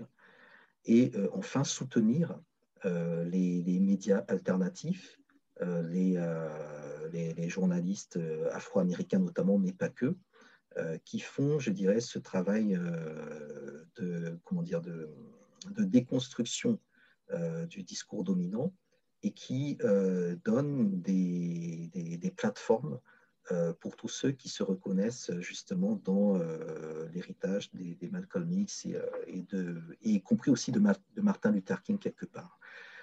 troisième élément, c'est, je pense aussi, la nécessité de, comment dire, euh, de, d'attaquer aussi les, relais du pouvoir américain euh, qui sont présents un peu partout dans le monde et, euh, et d'opposer un, système contre un autre système. là, ces dernières années, les Américains ont construit dans la plupart des pays africains de nouvelles ambassades, dont même l'architecture relève en fait quel est le sens de leur nouvelle politique africaine ils ont investi effectivement la société civile.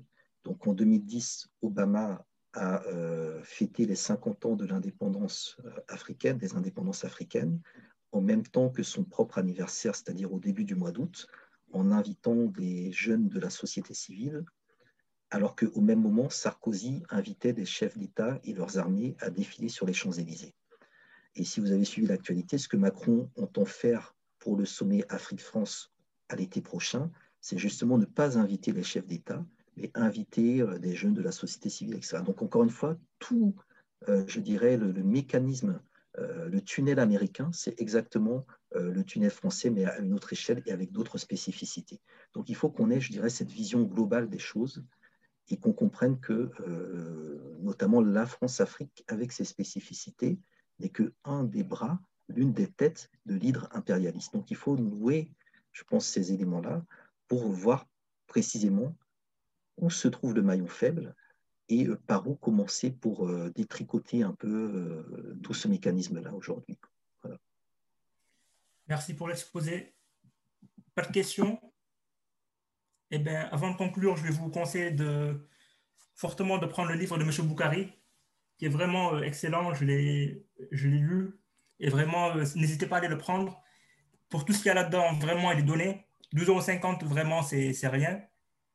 J'ai vraiment beaucoup appris de choses sur, euh, sur le panafricanisme et ça permet aussi de sortir des, comment encore, des, des notions euh, de base qu'on a et surtout d'évoluer. Donc, n'hésitez pas à aller le prendre. Vraiment, je vous recommande. Et euh, avant de passer la parole à, à Job pour conclure, je remercie tout d'abord nos, intervenants, Giovanni, euh, M. Herman, et vraiment tous les gens qui ont assisté à la, à la conférence. Job Oui. Oui, merci beaucoup Charles et euh, euh, merci de nouveau à tous les intervenants